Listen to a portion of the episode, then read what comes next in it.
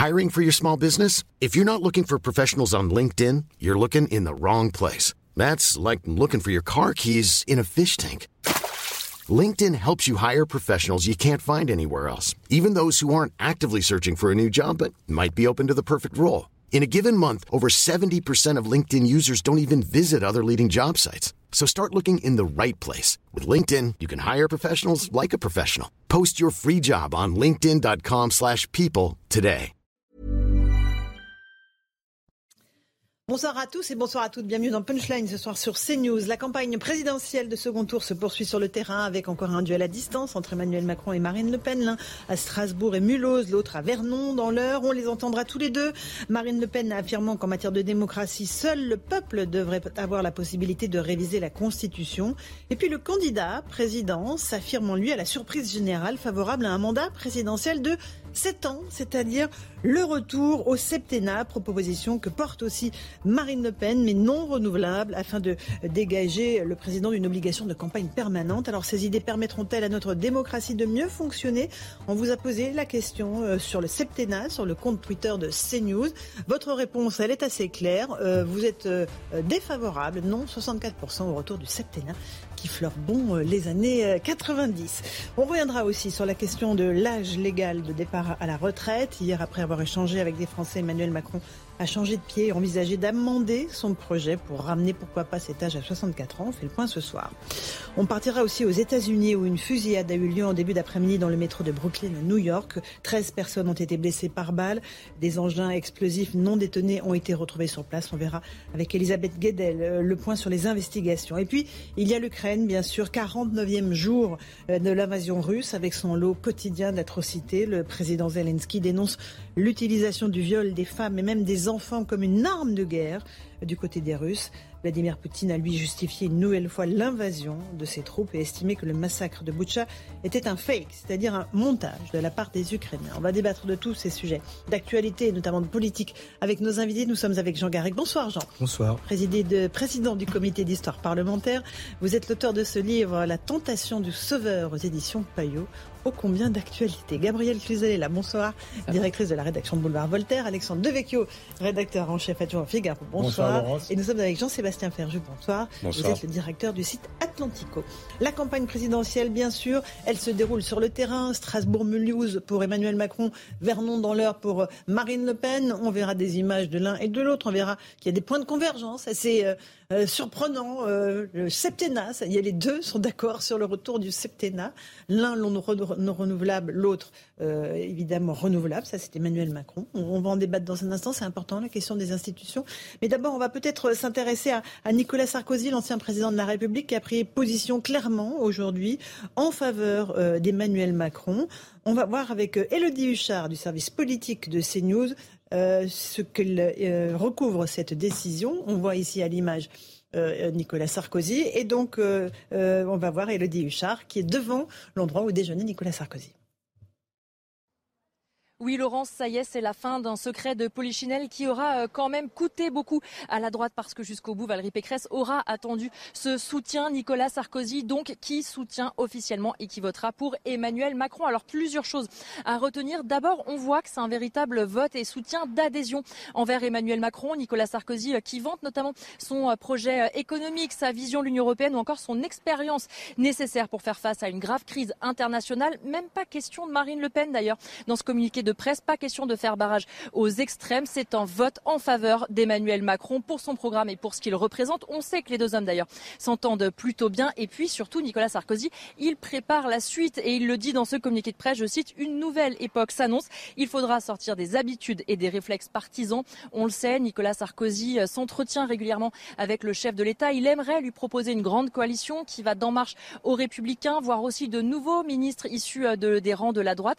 Et puis on sait aujourd'hui aujourd'hui chez les Républicains. Ça tangue un petit peu. Certains, comme Julien Aubert ou Bruno Retailleau, n'ont pas apprécié cette prise de position, finalement, qui est commune à celle de Valérie Pécresse. Les deux auront donc fini par s'entendre, au moins à la fin de la campagne.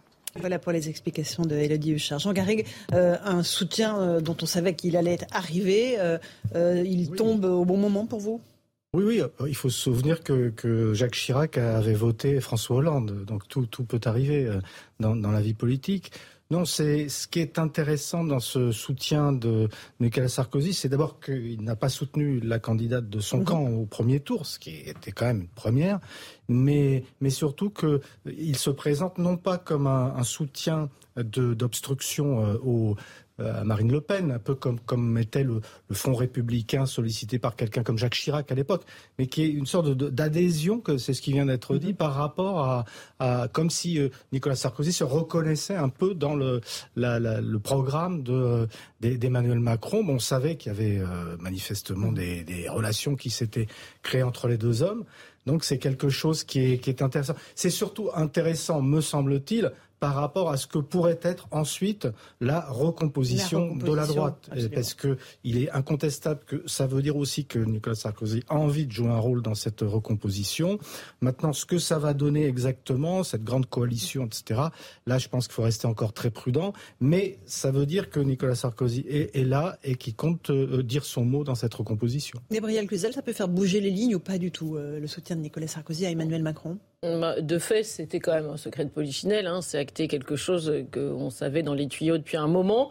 Euh, moi, je, crois surtout que pour euh, les, électeurs de droite, c'est euh, un moment où ils se sentent sans doute un peu plus orphelins.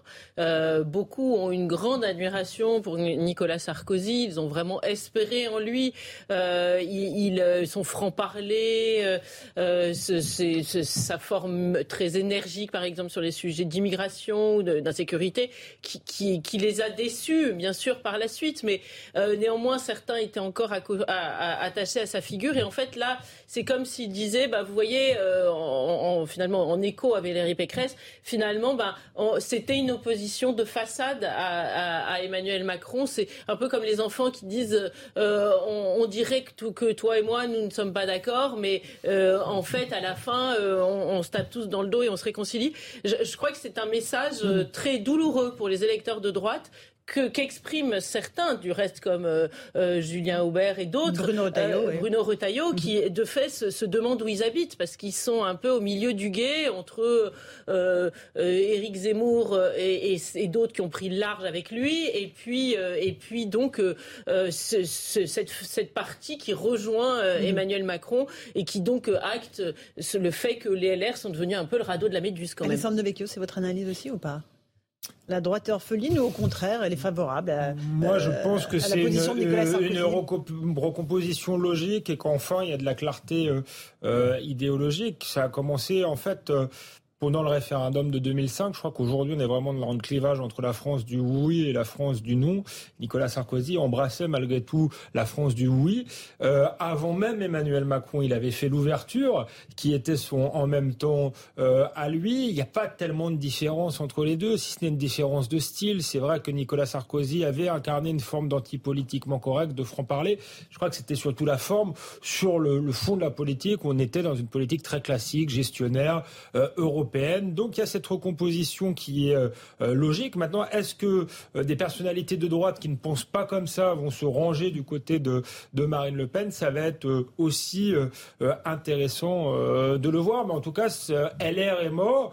Et ce qui est un peu gênant, peut-être pour les électeurs, ni de droite ni de gauche d'ailleurs, mais pour les électeurs en général, c'est qu'on a quand même l'impression qu'on a un ancien régime euh, qui se serre les coudes, qu'il soit de gauche ou de droite, qui ne veut pas absolument pas disparaître et qui est prêt, euh, voilà, à, tout pour rester aux commandes et euh, à se rassembler au-delà de, de, tout clivage. Mais en fait, depuis longtemps, ils sont très proches, donc ça, ça, ça me choque pas, ça me paraît même logique. Jean-Sébastien Ferjou, pareil, c'est logique.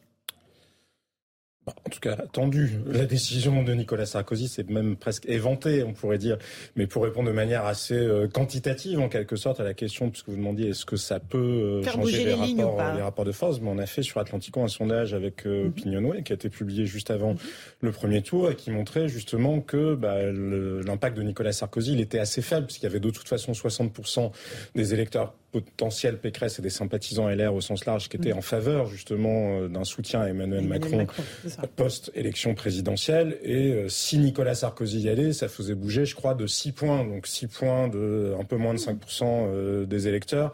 Il y avait quoi euh, Moins de 2 millions de voix pour Valérie Pécresse? Enfin bref, ça fait quelques centaines de milliers de personnes, à peine moins de 200 000 c'est pas grand-chose, hein, le non, mais ça veut dire qu'il représente quand même ce que pensent les électeurs LR. Voilà, il fait ce. Ben non, parce que le même sondage montrait qu'il y en ah. avait 52% euh, qui étaient en faveur d'une participation à un gouvernement de Marine Le Pen si elle était élue. Donc ça montre bien justement là où se trouve la droite aujourd'hui. Il y a une vraie ben, confusion. je crois pas qu'LR soit, je crois pas qu'LR soit mort. Non, mais parce qu'ils veulent participer, rééquilibrer, redresser le pouvoir dans un cas ou dans l'autre, ce qui montre bien qu'il y a une sensibilité spécifique de la droite qui n'a pas mm. disparu, même s'il y a énormément de confusion, ça c'est euh, ça c'est incontestable.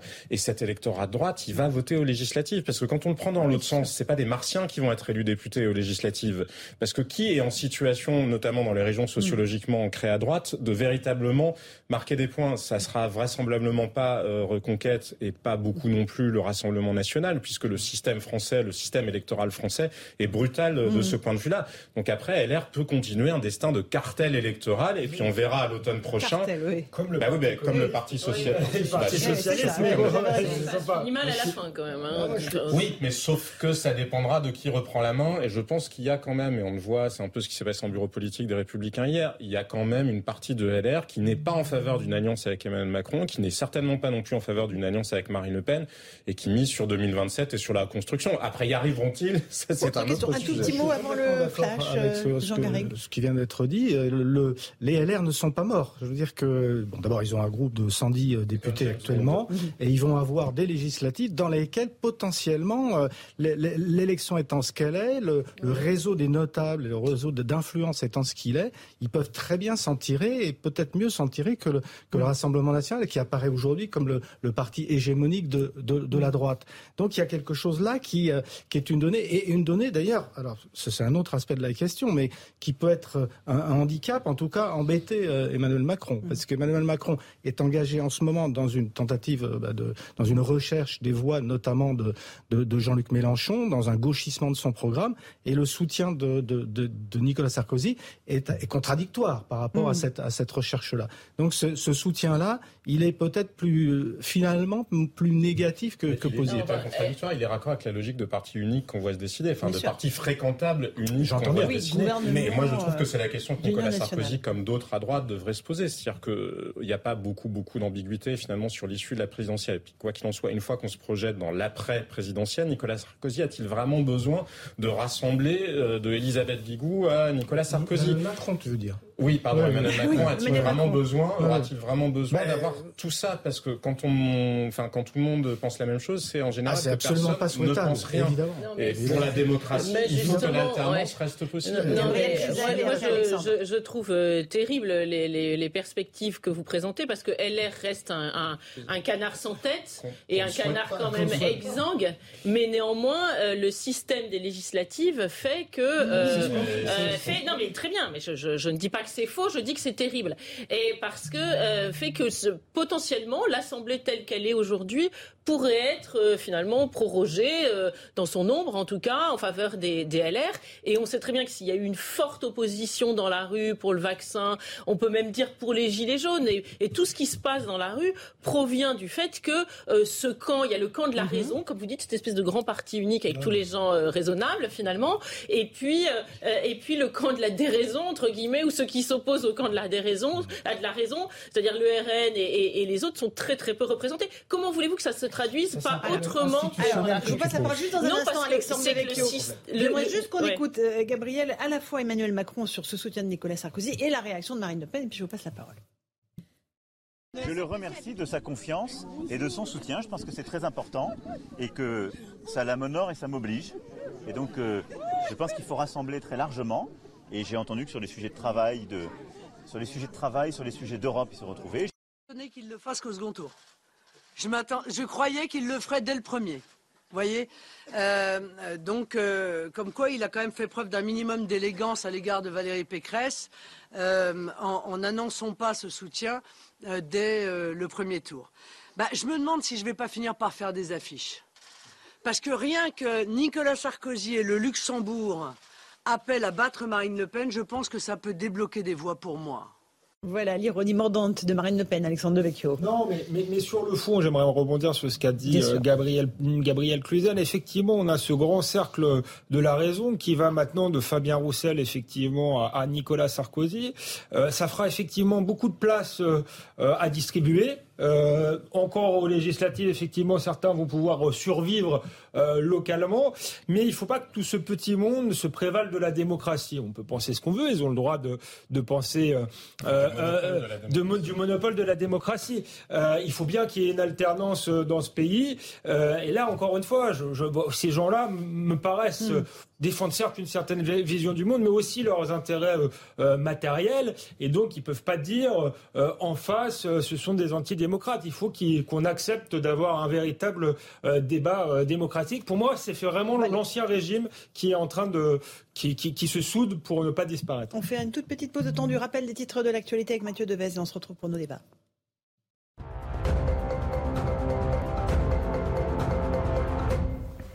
À New York, au moins 13 blessés après des tirs dans le métro. Des engins explosifs non déclenchés ont été retrouvés sur place. Un important dispositif de sécurité s'est déployé au niveau de la 36e rue et de la 4e avenue dans le sud de Brooklyn où se sont produits les faits. D'après plusieurs médias américains, la police recherche un homme portant un masque à gaz et une combinaison orange. Le massacre de Boutcha en Ukraine est un fake. Déclaration cet après-midi de Vladimir Poutine, dont le pays nie toute exaction en Ukraine. Les autorités ukrainiennes disent avoir découvert des dizaines de corps de civils à Boutcha après le retrait des forces russes. Le président russe compare ces accusations à celles concernant l'utilisation d'armes chimiques par le régime de Bachar al-Assad en Syrie. En France, léger recul du déficit commercial en février, il s'établit à 9,4 milliards d'euros contre 9,8 en janvier, soit le pire déficit jamais enregistré. Une première amélioration depuis trois mois grâce notamment à une augmentation des exportations et une stagnation des importations.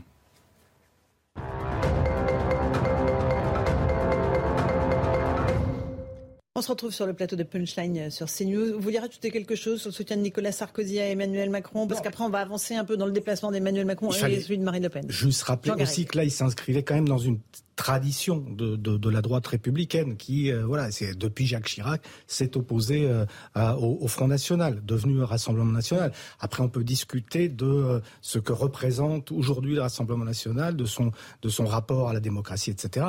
Mais bon, là, il y a aussi une tradition. Et, juste observer aussi que Lionel Jospin, de son côté, a aussi dit qu'il allait voter pour, voilà, pour Emmanuel non, je, voulais réagir à la, à la, à la remarque de, de, de Marine Le Pen, parce que effectivement, si elle essaie de rallier euh, une partie de l'électorat de Jean-Luc Mélenchon et la plus grosse partie possible, euh, Sarkozy, du côté de Macron, ça peut être de fait un atout. Mhm. Parce que euh, pour un électeur de Jean-Luc Mélenchon, ça va être compliqué de voter Macron déjà en même temps que le MEDEF, Nicolas Sarkozy, voilà, et un certain nombre d'autres personnalités qui ne qui portent pas forcément dans leur cœur. Donc évidemment, ça peut être un argument de campagne. Mais les positions de Jean-Luc Mélenchon ne sont pas les mêmes que celles de Marine Le Pen sur l'immigration, par exemple, me semble-t-il. Mais bon, c'est. Vous n'avez pas tort. Euh, on va euh, continuer donc euh, avec ce déplacement d'Emmanuel Macron en Alsace aujourd'hui. Il a rencontré des Français. Hein, depuis hier, il est à la rencontre des Français, des contacts assez rugueux parfois. Là, c'était avec un soignant. écoutez cet échange assez musclé. Donnez les moyens à l'hôpital, la T2A, arrêtez tout ça. Permettez-moi de vous dire, j'ai connu un hôpital, monsieur, j'ai connu un hôpital, je vais la laisser parler, j'ai connu un hôpital au sommet, j'ai connu un hôpital au sommet de la pyramide. Bah, en fait, en fait pour, vous dire les choses. monsieur, vous savez comment on soigne les gens? C'est catastrophique, on se bat. Mais je pour essayer de les prendre en charge. On, va tous se battre, c'est pour ça que. À, Strasbourg, les gens meurent sur les. Non, mais en fait. Mais pourquoi? Parce qu'il nous manque du personnel. Mais pourquoi il manque du personnel? Parce qu'on nous a enlevé des moyens. Vous n'étiez pas seul responsable, je le sais pertinemment. on nous a envoyé. Monsieur Macron, les jeunes ne veulent pas bah, travailler dans ces conditions. Ils ne veulent pas travailler 7 jours sur 7 il faut à un salaire bah, qui n'est pas décent. On ne travaille pas 7 jours sur 7, vous savez comme moi. Macron, on, a travaille 24 heures sur 24. Faire les 3-8. Donc, Vous savez ce que ça implique de faire les 3-8 Donc c'est pour ça qu'on a remis des moyens. Donc simplement. On ne les voit pas sur le terrain. Mais vous n'avez pas été augmenté? On ne voit pas. Monsieur, Monsieur Macron, je ne veux pas rentrer dans les détails. On nous a donné 183 Non, mais je ne suis pas. Je suis pas. J'étais pas là depuis des années. Ça ne pallie pas à non, tout mais ce qu'on n'a pas. Qu'est-ce qui a été fait sous ma responsabilité? Il y, a, les augmentations de salaire, euh, soyons honnêtes entre nous. Moi, je, je, veux bien prendre les 20 ans qui ont précédé, vous voyez, mais ce ne serait pas juste. Alors euh, voilà pour l'argumentaire, Alexandre Devecchio, euh, il, n'était pas là au pouvoir depuis 20 ans et il répond pied à pied à ce, soignant qui est un représentant de la CGT Santé, il faut le préciser. Euh, oui, certes, mais on voit bien que le, nombre de lits à l'hôpital a diminué depuis la crise du Covid. Alors, Effectivement, il a, il a augmenté un petit peu le, les, salaires, il a essayé d'augmenter le, nombre de lits et le personnel n'est pas resté. Mais est-ce qu'on a vraiment créé les conditions objectives pour qu'il reste? Du reste, est-ce que le gouvernement a vraiment renoncé à, une certaine idéologie de rationalisation, euh, de regroupement, euh, enfin de, fermeture d'hôpitaux carrément en entier, euh, de, regroupement dans, dans un même endroit, laissant tout, des parcelles du territoire mm. sans hôpitaux, sans lits d'hôpitaux. Je ne crois pas qu'il y ait renoncé. On se souvient d'un directeur de l'ARS qui, en pleine crise, disait la vérité que les lits allaient continuer à, fermer. On l'a viré, mais il ne faisait que traduire les consignes euh, du, gouvernement. Donc, euh, ce, dialogue est intéressant, mais Emmanuel Macron dit euh, voilà, on, a fait des choses. Il n'y a pas vraiment, à mon avis, de rupture avec la logique politique qui, qui le précédait, il est vrai. Euh, Jean-Sébastien Ferjou, Je crois qu'on est au cœur de la contradiction intellectuelle du macronisme. Et cet échange en est la preuve mm. euh, absolue, puisque euh, on ne peut pas répondre à des Français en direct comme ça. Enfin, je veux dire, on peut évidemment, et c'est très bien de le faire dans le cadre d'une campagne électorale, mais le sujet il n'est pas à hauteur d'homme en quelque mm. sorte. Et c'est là où il y a la contradiction du macronisme. C'est qu'Emmanuel Macron, il veut pas du Parlement, il veut pas des corps intermédiaires, il veut pas justement de réformes qui se négocient globalement avec des gens qui peuvent rentrer dans les détails, parce qu'il y a ce que le ressenti humain et euh, qui peut être parfaitement euh, justifié sur les conditions de travail euh, des soignants, personne n'a doute là-dessus, ni sur le niveau de la rémunération. Et après, il y a la logique globale. Qu'est-ce qui dysfonctionne dans le système de santé? C'est pas qu'on donne mm. plus ou moins 100 euros ici ou non. Ça, je le comprends parfaitement à hauteur d'individu, mais la réflexion globale, elle n'est pas là. Et Emmanuel Macron, c'est à la fois le pur produit de la technostructure et celui qui ne voudrait pas justement euh, que ça, qu'il y ait cette euh, réflexion à ce niveau-là, celui qui va directement à la démocratie directe en en parlant avec des gens. Mais ça ne marche pas, ça ne marche mm. pas parce que de toute façon, vous avez besoin de corps intermédiaires et vous avez accessoirement besoin d'un parti politique parce qu'un parti politique, c'est aussi là où vous faites vivre ensemble des gens qui ont des intérêts divergents. L'assuré maladie n'a pas le même intérêt que le médecin, qui n'a pas lui-même le même intérêt que l'aide-soignante. Et tous ces gens-là, faut les faire vivre ensemble au nom d'une vision politique. Et Emmanuel Macron, il veut squeezer cet élément-là. Et qu'est-ce qu'on a? On a un technocrate qui essaye d'expliquer, enfin, qui est face à un sentiment humain. Ça ne marche pas, ça ne peut pas marcher. Alors, on va continuer à, suivre ce déplacement d'Emmanuel Macron. électoralement, euh, hein, Florian Tardif euh, est notre envoyé spécial pour CNews. Vous êtes à Châteaunois, où le président Macron euh, est arrivé. C'est ça, Florian? Oui, tout à fait. Vous le voyez, Emmanuel Macron euh, qui euh, vient d'être accueilli euh, par le maire et qui est au centre donc des habitants, tout simplement parce que depuis le début de son déplacement ici dans l'est du pays, il va au contact de la population. Ce matin, il était à Mulhouse afin notamment d'échanger avec des soignants qui l'ont interpellé sur la rémunération de ces derniers. Il a été interpellé par un homme qui lui expliquait qu'il était en service depuis une trentaine d'années, depuis dix ans, il était même en service de réanimation et qu'il ne gagnait que 1750 50 euros euh, par mois. Le président de la République a tenté euh, de lui expliquer qu'il y avait eu une revalorisation euh, des salaires dans le secteur médical avec le Ségur de la santé, mais voilà, l'homme lui a expliqué que ce n'était pas assez. Il lui a assuré que des efforts nouveaux seront entrepris lors du quinquennat suivant, si Emmanuel Macron, bien évidemment, était élu. Ici, il est à Châtenois afin d'échanger avec les habitants et les commerçants autour des questions de sécurité, tout simplement parce qu'il y a eu un système de police pluricommunale qui a été mis en place il y a euh, plusieurs années avec de la vidéosurveillance. Tout à l'heure, il se rendra à Strasbourg. Vous voyez que c'est un déplacement euh, intense afin euh, d'échanger sur une toute autre thématique la France et la, place de la France au sein de l'Union européenne. Le président qui souhaite mettre l'accent notamment sur les différences idéologiques profondes qu'il oppose à Marine Le Pen, puisque bien évidemment, ce qui est sous-jacent à chacun de ces déplacements, c'est l'opposition à Marine Le Pen qui est sa rivale euh, dans cette campagne de l'entre-deux tours. Merci Florian Tardif avec Charles Maget, Olivier Gangloff, un, déplacement avec des thèmes tous azimuts, on le voit, hein, Jean Garrigue, là c'est la sécurité dans ce village de Châtenois parce qu'il y a une police euh, pluricommunale, euh, sécurité, thème qu'il n'a pas beaucoup abordé hein, depuis le début de la campagne, voire pas du tout. on peut dire qu'il met enfin les, mains dans le cambouis. Vous savez que fait une vraie campagne là maintenant, on est on est dedans. Euh, euh, c'est vrai, pour, pour, revenir sur ce que, ce que disait mon, camarade, euh, il y a effectivement une tendance technocratique, on le sait bien, dans, dans la Macronie, une difficulté un apprentissage. Moi, j'ai l'impression qu'il y a eu pendant ces cinq ans l'apprentissage de ce que c'était le, dialogue social, le rôle des corps intermédiaires, etc. Je pense que les institutions telles qu'elles sont faites sont mmh. très mal faites et, et, et renforcent le côté justement technocratique. On va en parler dans un instant parce qu'il y a beaucoup de choses autour du septennat très intéressantes, la proportionnelle. Parce qu'à mon avis, ce, ce, serait déjà un pas dans, dans la bonne direction.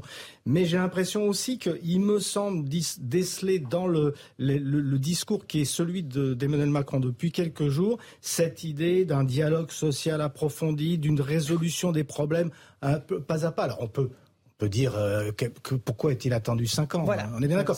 Il y a quand même eu un Ségur de la santé. Il y a eu concertation. Il y a eu un Ségur de la santé. Il y a eu, il y a eu, on se souvient à, l'époque beaucoup de beaucoup de négociations, etc., y compris sur sur les retraites. C'est vrai qu'il y a ce tropisme euh, de, de, la technocratie euh, jupitérienne qui qui pèse sur le macronisme. Il faut pas, il faut, faut pas s'en cacher.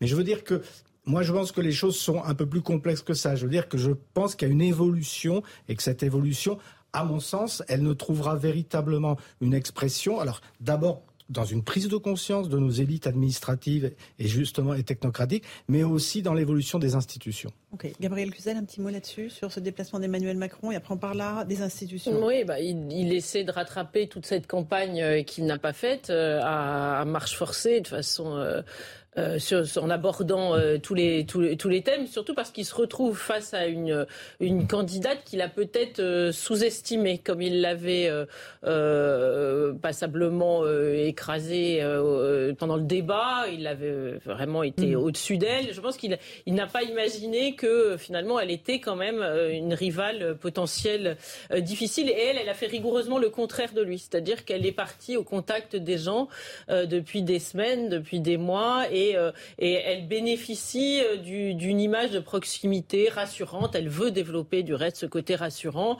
euh, de mère de la patrie finalement et, cela il, doit il doit le rattraper bah, face à des Français qui sont extrêmement inquiets. C'est ce qu'il essaie de faire, mais le problème c'est qu'aujourd'hui il a, un, il a un bilan. Et à chaque fois qu'il propose quelque chose, évidemment, tout le monde lui dit mais, c'est très bien, c'est une proposition de candidat, mais puisque vous êtes au pouvoir depuis 5 ans, pourquoi vous ne l'avez pas fait? Donc ça va être une difficulté quand même compliquée à surmonter. Il est 17h15 pratiquement si vous nous rejoignez à l'instant sur CNews. Le rappel des titres de l'actualité avec Mathieu Devez.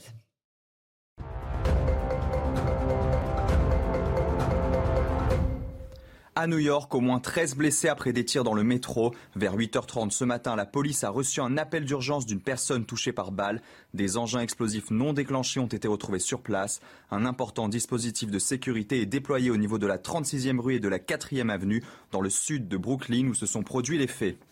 Europol vise les avoirs criminels russes. Dans le cadre d'une opération baptisée Oscar, l'agence européenne de police criminelle vise les avoirs des personnes et entreprises sanctionnées en raison du conflit ukrainien. L'opération doit également soutenir les enquêtes pénales menées par les États membres concernant le contournement de sanctions commerciales et économiques imposées par l'Union européenne. Et puis Boris Johnson rattrapé par le Partygate, le Premier ministre britannique va recevoir une amende pour infraction aux règles anti-Covid dans le cadre de l'enquête sur les fêtes clandestines organisées à Downing Street pendant les confinements. L'opposition travailliste a immédiatement demandé le départ du chef du gouvernement et du ministre des Finances également sanctionné.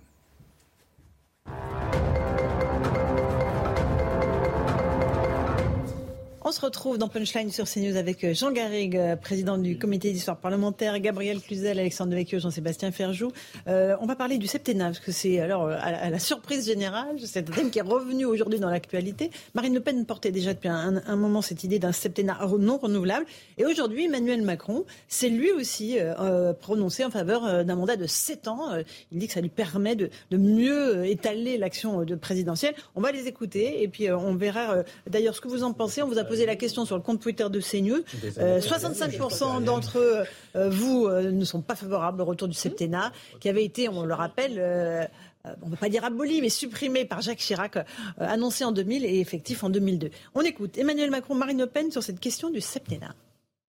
Je pense que le septennat est un bon rythme pour la présidentielle. Je ne vous dis pas ça parce que ça fait cinq ans que vous m'avez devant vous, mais je pense que c'est une, bonne respiration par rapport au rythme euh, des législatives et au temps un peu plus long qu'a besoin euh, la présidence sur les grandes questions internationales de défense. Donc oui, moi je suis plutôt favorable au septennat. Moi j'ai toujours tendance à penser que le caractère renouvelable ou non renouvelable, ça dépend du peuple. Donc euh, je, laisserai plutôt le peuple décider. Quand on croit à la souveraineté populaire, je ne vois pas pourquoi on dirait aux gens c'est impossible de, renouveler. Bon, on peut limiter dans le temps, mais dire c'est une fois, c'est étrange. Il va finir par voter Marine Le Pen en fait. À force. Il reste dix jours, hein Il reste dix jours, on ne sait jamais. Euh, bon. Euh, euh, c'est la première fois que j'entends Emmanuel Macron évoquer le septennat. je ne sais pas s'il est non renouvelable ou pas dans son esprit. Ah oui, d'accord. Donc ce serait un septennat renouvelable, c'est ça? Peut-être souhaite-t-il envisager de jouer la continuité. Il faudrait déjà qu'il attende d'être réélu déjà pour faire ça. Et ça, c'est euh, c'est pas fait parce que je crois vraiment que j'ai la possibilité de gagner cette élection euh, présidentielle. Alors le septennat, Jean Garrigue, on l'avait pas vu venir. Honnêtement, euh, que je pense pas que ce, soit un, vrai sujet de préoccupation pour les Français, mais que les deux, tout d'un coup, se mettent sur la même position, ça, c'est un petit, euh, une petite surprise. L'élection approche. Euh, nombre de politologues, historiens, etc., juristes en parlent depuis très très longtemps parce qu'on voit très bien le vice de cette, cet accouplement monstrueux entre l'élection présidentielle et les élections législatives mmh. qui n'ont fait que renforcer la subordination de la majorité présidentielle, à, la majorité parlementaire, pardon, mmh. au, au président de la République les députés sont issus de la cuisse de Jupiter, pour euh, filer la métaphore. Donc euh, c'est évidemment quelque chose qui, dans le processus euh, long et difficile de relégitimation de nos élites politiques, me paraîtrait quelque chose d'important. En tout cas, découpler l'élection présidentielle de l'élection législative et peut-être donner plus de temps au président. Là aussi, ça me semblerait une bonne chose. Il y en a qui trouvent déjà que c'est trop long, 5 ans. N'oublions pas que François Hollande, lui, proposait propose déjà depuis quelques années 6 ans. 6 ans de, de, de, On fait court là-dessus parce que euh, Alexandre Devecchio, votre intéressante. Moi, il se trouve que je suis pour le, le septennat renouvelable, comme euh, comme Emmanuel Macron, parce que non renouvelable, le, président n'aurait pas de pouvoir justement par rapport à, sa majorité. Effectivement, ce serait un nouvel équilibre entre majorité et le, le système présidentiel. Mais c'est vrai que je me pose aussi la question parce que là, on est dans le quinquennat, deux quinquennats non renouvelables. Donc normalement, Emmanuel Macron, euh, il, en fait, il fait peut-être 50 plus mm. euh, et il s'arrête comme il est très jeune. On se dit, il a sorti cette réforme de son chapeau, peut-être pour, pour, le pour continuer. En plus, comme il n'aime pas beaucoup l'alternance, qui semble penser qu'il y a un cercle de la raison appelé à gouverner euh, indéfiniment ce pays, euh, c'est quand, même, c'est quand même étonnant. Il faudrait trouver Medvedev, surtout. Mais euh, constitutionnellement, il pourrait faire deux mandats, arrêter cinq ans et revenir pour des mandats, Jean Garrigue? Alors, il faudrait une modification de la Constitution.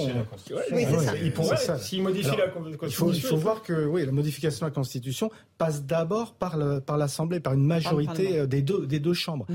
Et ça, c'est une vraie difficulté. D'accord. Euh, Jean-Sébastien Ferjou, rapidement sur le septennat non, mais je crois que le sujet c'est pas tellement la durée du mandat présidentiel à proprement parler. Ah, c'est effectivement, non, mais c'est effectivement qu'on a cassé la logique. Soit on est un régime euh, parlementaire, soit on est un régime présidentiel, effectivement, où le Parlement est responsable ou pas euh, enfin, enfin, mhm. le, président dépend effectivement de la majorité parlementaire, mais là, le fait que la majorité présidentielle soit exactement calquée sur la majorité parlementaire, ça rompt l'équilibre des pouvoirs. On a besoin d'une majorité parlementaire qui contrôle beaucoup plus l'exécutif. Le rôle, la question institutionnelle qui se pose à nous, elle est celle du Parlement, du rôle du Parlement et de mm. ce qui amène aux équilibres, euh, aux équilibres euh, politiques. Et au passage, le renforcement du rôle de Premier ministre. Mais après, le système américain, vous savez, avec des élections de mid-term, enfin un mi-mandat, mm. me paraîtrait un bon système de respiration démocratique à la limite, peu importe que le mandat soit en même temps sur euh, la rénovation de nos institutions. C'est vrai que la, jonction des présidentielles, la proximité des, présidentielles avec les législatives empêche cette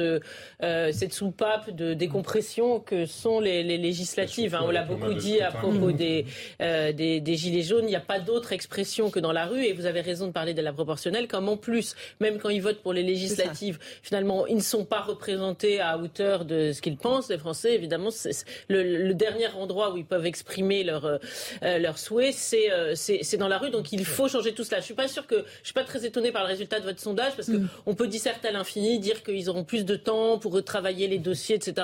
Ça, peut s'entendre, mais vu l'état d'ébullition du pays, leur annoncer qu'ils vont avoir un président pour se cogner pour 7 ans, c'est pas évident que ça, que ça fonctionne. Par ailleurs, on va être très clair, euh, 5 ans, ça laisse le temps quand même de faire des choses. Hein, ça laisse, et, on a vu quand même un, quinquennat qui était dans la, dans, dans la com, beaucoup dans la com. Donc laissons de côté les communicants, euh, concentrons-nous sur les dossiers. Je pense que 5 ans, ça laissera le temps déjà de faire beaucoup de choses. Alexandre Devecchio. C'est une question. Euh... non, oui, c'est Vous, vous persiflez, Alexandre. Vous persiflez. On est au cinquième mandat Vous êtes euh, des persifleurs. Non, néanmoins, la, question, la question de la proportionnelle, elle est vraiment importante. Parce que là, si on a, on a, on a vu qu'il y a trois blocs. On en a beaucoup parlé, le bloc Macron, le bloc Le Pen, le bloc Mélenchon. Si les deux blocs, Mélenchon-Le Pen, ne ah sont pas représentés à l'Assemblée, on aura vraiment un pays en, ah, ébullition.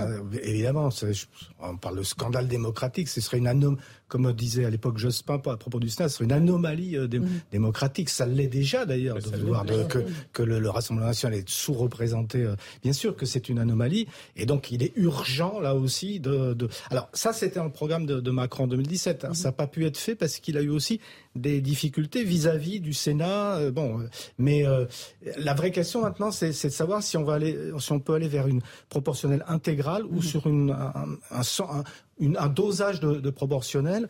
Moi, je suis de plus en plus, je, je, me dis de plus en plus que de la proportionnelle intégrale, ce serait ce ce qui correspondrait le plus aux, attentes des, des, Français et que l'obstacle qu'on y oppose, c'est-à-dire dire que ça casse la proximité. On inverserait la, problématique, ça devient une énorme prime aux minorités. C'est ce qui se passe en Israël. Vous voyez bien, pour former une coalition, vous êtes parfois obligé de donner beaucoup à quelqu'un qui a deux ou trois mmh. députés juste parce qu'il est pivot. C'est tout le problème de la, de la quatrième République. Ou sinon, un système, je vous dire, il y a un système à la britannique, hein, un système où il y a un seul tour aux élections législatives et c'est celui qui est en tête euh, qui arrive. Mhm, mhm. Ça force aussi à la discipline partisane parce que le sujet, il est, à mon sens, au moins autant celui du fait qu'il n'y ait plus de partis en France que celui du système institutionnel qui nous représente. Quoi qu'il en soit, une démocratie représentative a, besoin, de partis et nous n'avons plus aucun élément qui incite les gens à rentrer dans des partis. Gabriel, un dernier mot euh, Non, mais euh, vous dites c'était compliqué. Enfin, s'il avait vraiment voulu le faire, je pense qu'il aurait pu le mener à son terme. Si ça avait été, bah, bah, euh, oui, oui, oui, mais il l'avait promis. Nous sommes d'accord, non? Ça faisait partie de ses promesses des campagnes. Du fait de très bien, non, non, non tenu. Non, mais je pense aussi que c'est la peur de casser le jouet et de et, voilà. il n'est pas allé jusqu'au bout de la volonté. Moi, je crois que dans un pays qui est aussi euh, tenté par le, le, la, comment dire la manifestation permanente, la gronde permanente, ce serait vraiment assainir Allez, de donner l'occasion euh, une petite pause. On se retrouve dans un instant dans Punchline. On parlera d'un sujet très concret qui vous concerne, la réforme des retraites. Hier, à force de discuter avec les Français, ben, le président candidat s'est rendu compte qu'il y avait une vraie hostilité à la réforme à 65 ans. Donc on va voir qu'il a, il va ajuster sans doute euh, sa proposition. On l'entendra, puis on entendra vos réactions. À tout de suite. 17h30, on se retrouve dans Punchline. On poursuit nos débats dans un instant, mais tout de suite le rappel des grands titres de l'actualité avec Mathieu Devez.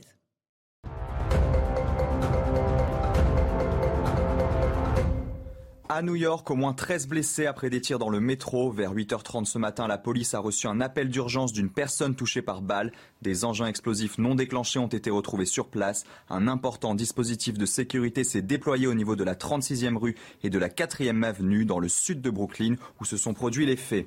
Vladimir Poutine encourage ses troupes engagées en Ukraine. L'offensive russe se poursuit calmement en minimisant les pertes. Déclaration du président russe qui critique le manque de cohérence des Ukrainiens dans les pourparlers avec Moscou, les, accusant de changer sans cesse de position, ce qui crée des difficultés pour parvenir à un accord. Aux Philippines, une tempête tropicale fait au moins 42 morts. Elle a provoqué des inondations et des gigantesques glissements de terrain. Les recherches des disparus ont été suspendues dans la soirée. C'est la première tempête tropicale majeure à frapper cette année le pays, fréquemment touché par des catastrophes naturelles.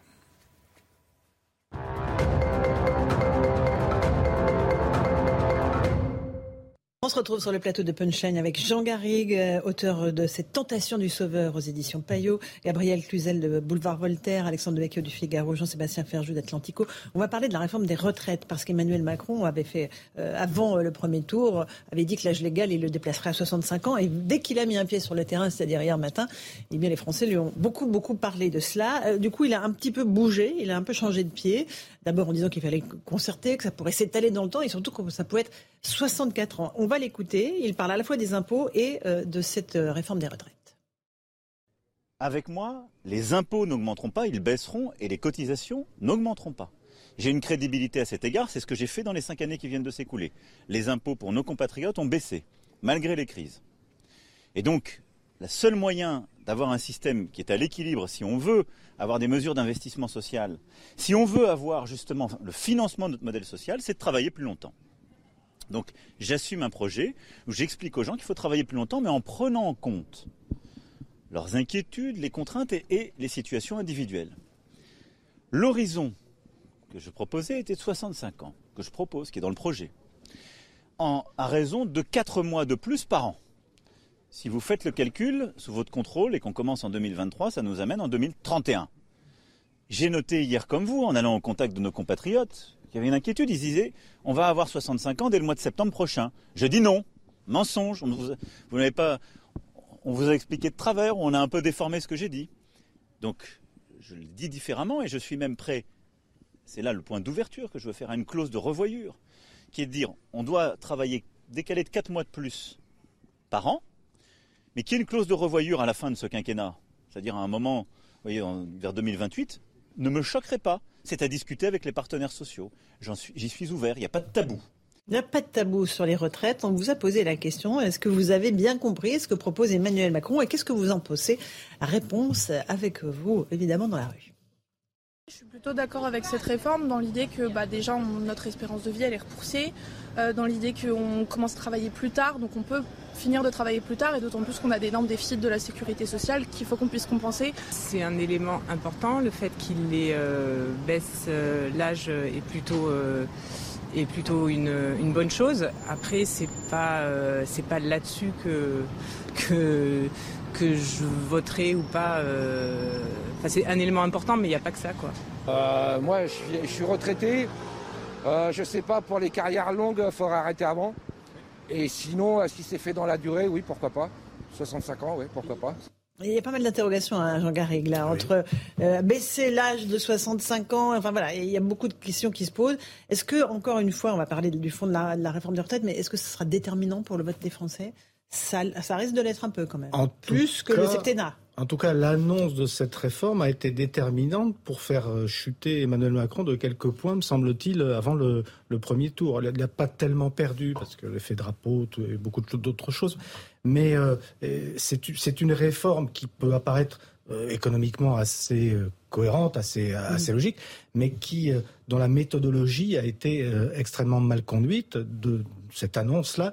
Je me souviens le, soir du premier tour de Daniel Cohn-Bendit qui incitait, qui invitait Emmanuel Macron à dialoguer avec Laurent Berger. Tout est là, et là je rejoins un peu ce que disait tout à l'heure Jean-Sébastien, c'est que c'est qu'on a encore là quelque chose qui apparaît comme venu d'en haut, très technocratique, et qu'il aurait fallu d'abord amener, discuter progressivement avec les, les, partenaires sociaux, même s'il y a eu il y a eu quand même, je crois, plusieurs années de concertation, hein, me semble-t-il. a concerté avec tout le pays en long, large et en travers. Et après, il y a eu des consultations encore avec les syndicats. Donc les tenants et les aboutissants, on les connaît, mais on retombe sur exactement la contradiction dont je vous parlais tout à l'heure. On voit un Emmanuel Macron qui est dans une explication totalement techno, en plus assez hypocrite parce qu'au bout du bout, les retraites, ça a été utilisé comme c'était un totem parce que soi-disant les électeurs de droite, on leur dit retraite, réforme de retraite, ils vont avoir un orgasme instantanément rien qu'en entendant le mot. Ou un infarctus. Et, puis, non, mais, et puis pour les électeurs de gauche, ça, non mais et puis pour les électeurs de gauche, ça serait pas le totem, ça serait le tabou. Mm. Mais je veux dire, c'est le degré zéro de la politique. On voit bien que ce programme-là n'a pas été travaillé. Il y avait une réforme qui avait été acceptée pour le coup par la CFDT, mm-hmm. et puis Édouard Philippe, dans son génie, euh, rien jugé de mieux que de vouloir mettre du paramétrique dans le systémique. Enfin bon, bref, mais on va concerter jusqu'à quand? Mais ça n'a aucun sens. En plus, moi, si je comprends bien dans ce qu'a dit Emmanuel Macron, sur le fond, c'est juste le système actuel. C'est-à-dire, c'est la réforme qui a été mise en place sur les derniers quinquennats. Il suffit finalement de temps à autre d'augmenter quelques trimestres. Alors après, que les Français soient d'accord, soient pas d'accord, ça c'est encore autre chose. Mais techniquement, en quelque sorte, ce qu'ils proposent, c'est en vérité pas de réforme, enfin, ou juste pour faire semblant, pour avoir le mot hashtag qui va faire frémir les uns de joie ou d'horreur. Jusqu'à 2031, Alexandre Devecchio. Hein. À, à, Bruxelles euh, également, je pense qu'il y a de ça pour montrer que la France euh, est un pays, euh, est un pays sérieux. Moi, j'avoue que je suis, j'ai beau être classé plutôt à droite, j'ai toujours un problème avec cette réforme des retraites. Depuis que, que, que, je grandis, que je suis en âge de voter, à chaque élection, on nous propose une réforme régressive des retraites. Et on a l'impression que c'est l'horizon indépassable du pays. Je rappelle qu'un moyen de, de résoudre ce problème des retraites, c'est aussi d'aller chercher euh, l'emploi. Euh, à partir du moment où il y a un plein emploi, le problème des retraites est, pas totalement euh, résolu, mais, en grande partie. Donc, il faudra peut-être se donner les moyens de, de, l'emploi. Et je pense que c'est pas hasard non plus si c'est cette réforme qui revient toujours. Il y a un clivage qui est apparu nettement au cours de cette élection, qui était déjà apparu au cours des, des autres élections, mais encore plus nettement là. C'est qu'en réalité, Macron est le président des, retraités. Si euh, les retraités n'avaient pas voté, euh, on aurait eu un second tour Mélenchon-Le Pen. Donc il y a quand même, c'est quand même particulier, un pays qui plutôt que de se tourner euh, vers l'avenir, de voir comment on va favoriser les actifs, faire en sorte qu'il y ait de plus en plus d'actifs, qui, qui soient moins écrasés d'impôts, on, s'intéresse qu'à garantir le système, à rassurer, à rassurer les retraités qui votent pour le, le statu quo. Ça dit des choses sur un pays qui a renoncé peut-être euh,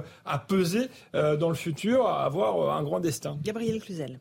Oui, euh, de fait, quand on regarde la répartition des, des, des, des la pyramide des âges dans les deux électorats, on se rend compte que hein. l'électorat, c'est flagrant, mm. alors que l'électorat des actifs, des salariés, vote Marine Le Pen. Donc, euh, le, sentiment pour ces salariés est que finalement des gens qui sont à la retraite vont dire, bah, les genoux, ils peuvent bien travailler jusqu'à 65 ans. Donc, évidemment, ça peut euh, être mal perçu. Par ailleurs, euh, on a parlé de technocrate tout à l'heure. Quand un technocrate en col blanc assis à son bureau, qui fait un boulot passionnant, euh, d'ailleurs tellement passionnant qu'il propose le septennat et puis renouvelable, voilà, euh, et en boucle, eh bien, euh, et, vous dit, bah, vous, toi, tu vas travailler à, jusqu'à 65 ans alors que tu étais sur un marteau-piqueur, évidemment, c'est pas bien perçu. Il l'a pas alors, dit je ça exactement. mais, évidemment, mais c'est ainsi sans doute que ça peut être perçu.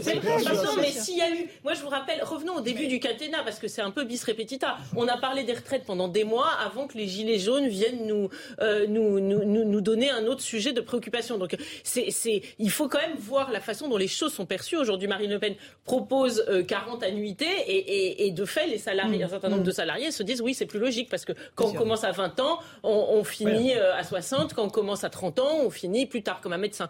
Donc, je, je pense que c'est un sujet éminemment explosif. Il le sait, il recule à ce train-là. On va finir à 48 ans. Euh, très bien. C'est ce voilà. l'opposition. On va juste retourner sur le terrain à Châtenois avec Florian Tardif, l'envoyé spécial de CNews. Le, le, le déplacement se termine c'est ça Florian?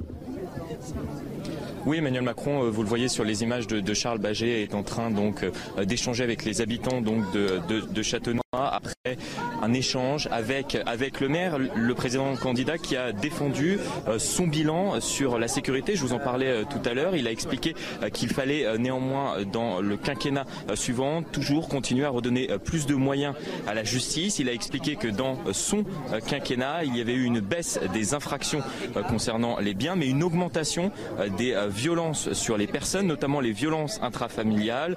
Il y a des chiffres qui sont euh, préoccupants euh, sur ces sujets, a-t-il dit. Il va y avoir des moyens supplémentaires qui vont être déployés. C'est l'annonce faite aujourd'hui avec cet objectif euh, très clairement énoncé tout à l'heure par le président de la République ici à Châtenois, d'ici 10 ans, de doubler les forces de sécurité sur le terrain, qu'il y ait plus de bleus concrètement dans la rue. Merci beaucoup Florian Tardif avec une liaison un petit peu chahutée euh, euh, pour euh, Châtenois. on a terminé sur les retraites, Jean Garing. sujet tabou, sujet totem, ça dépend un petit peu caricaturale parce que sur, le fond des choses, on sait bien que la quasi-totalité des pays européens sont autour d'une retraite à 65-67 ans. Donc ça veut dire qu'il y a une, vraie question. Sur la méthodologie, je pense que là on, peut être tous d'accord. Ça a été une affaire très mal, très mal ficelée et c'est vrai que la perception qu'on peut en en avoir, une perception négative. Maintenant, euh, Emmanuel Macron, c'est pas que le président des retraités aussi, euh, il est aussi le président, on dit assez que c'est le président des start-up, des riches et tout ce que et tout ce que vous voudrez. Je pense que là encore, c'est un tout petit peu caricatural. Si on regarde en détail les, les... c'est ce que j'essaye de faire. Je, je suis historien, on, on me demande d'aller un peu dans, dans, le détail mm. des choses, de voir la, la, profondeur des choses.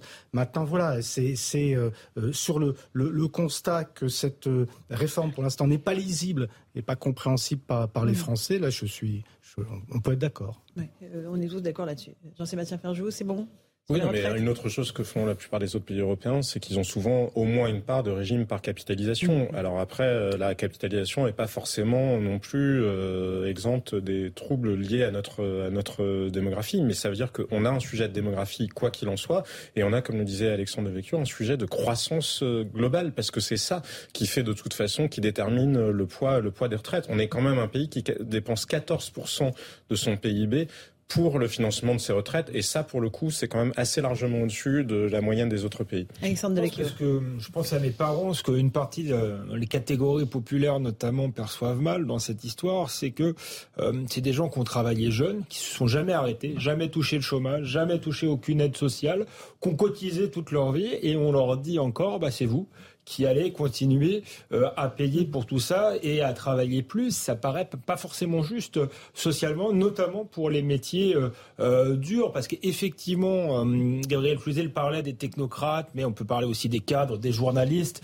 les journalistes ont du mal à, prendre leur retraite, on le voit sur les plateaux, et je serai peut-être pareil dans quelques années. C'est pas la même chose que quand on est au marteau-piqueur, quand on est comme mes parents sur les marchés, quand on est ouvrier. Donc, alors il veut pas recréer des régimes spéciaux mais il faut peut-être tenir compte de ça. Et moi, je trouve que le, la question des annuités est quand même importante. Quelqu'un qui a travaillé 40 ans sans jamais bénéficier d'aucune aide, sans jamais avoir de chômage qu'à cotiser, il devrait avoir une retraite et une retraite honorable euh, au bout de 40 ans de travail. Je ne suis pas euh, député macroniste, mais il me semble que le critère de pénibilité est, pris en compte. Est pris en compte. Gabriel Cluzel, un dernier mot là-dessus. C'est aussi la politique familiale dans ce pays, parce que euh, la, la, retraite par répartition, elle ne fonctionne qu'à partir du moment où il y a des jeunes. C'est pourquoi on des se enfants. face à un problème des enfants. Voilà, donc, donc euh, il, il, faut une politique familiale et on ne peut pas dire qu'Emmanuel Macron en ait beaucoup parlé. On a l'impression que finalement, moi c'est le sentiment que j'avais avant les Gilets jaunes, quand Bruno Le Maire en parlait, que finalement il avait déjà acté qu'on passerait petit à petit à une retraite par capitalisation. Et alors que pour faire tenir les retraites par répartition, il faut évidemment faire euh, une politique euh, euh, familiale. il, me semble que Marine Le Pen essaie de proposer quelque chose sur le modèle d'Orban. Je ne sais pas si ça fonctionnera, mais il y a une tentative dans ce sens-là. C'est la, sur quel thème ministre, bah, en donnant des aides. Vous savez, ça. a pas mal fonctionné parce que la Hongrie connaissait un hiver démographique extrêmement important et à partir du moment où il disait on ne veut pas avoir d'immigrés, eh bien, ça veut dire qu'il fallait, euh, euh, comment dire, encourager la natalité. Mhm. Il y a eu des emprunts qui ne sont pas, qu'on n'a pas remboursés, passer le troisième enfant. Il y a eu euh, un certain nombre de mesures mhm. tout à fait incitatives que Marine Le Pen, je crois, a, repris pour partie dans, son programme. Alors, ce qui est étonnant, c'est que du reste, quand elle parle de retraite, elle ne parle pas, alors qu'il me semble que ce serait un bon argument, de s'envoler famille. 17h45 sur CNews. Tout de suite, le rappel des titres de l'actualité avec Mathieu Devez.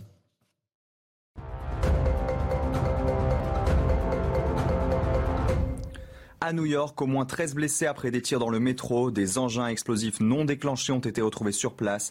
Un important dispositif de sécurité s'est déployé au niveau de la 36e rue et de la 4e avenue, dans le sud de Brooklyn où se sont produits les faits. D'après plusieurs médias américains, la police recherche un homme portant un masque à gaz et une combinaison orange. Le président ukrainien dénonce des centaines de cas de viol dans les zones précédemment occupées par l'armée russe, y compris de jeunes filles mineures et de tout petits enfants. Les enquêtes sur des crimes de guerre commis par la Russie se poursuivent. Presque quotidiennement, on retrouve de nouvelles fausses communes, déclaration de Volodymyr Zelensky en visioconférence devant le Parlement lituanien. Face à la guerre en Ukraine, l'Organisation mondiale du commerce craint la division de l'économie mondiale en deux blocs rivaux comme lors de la guerre froide, l'OMC appelle à ne pas restreindre les échanges en période de crise.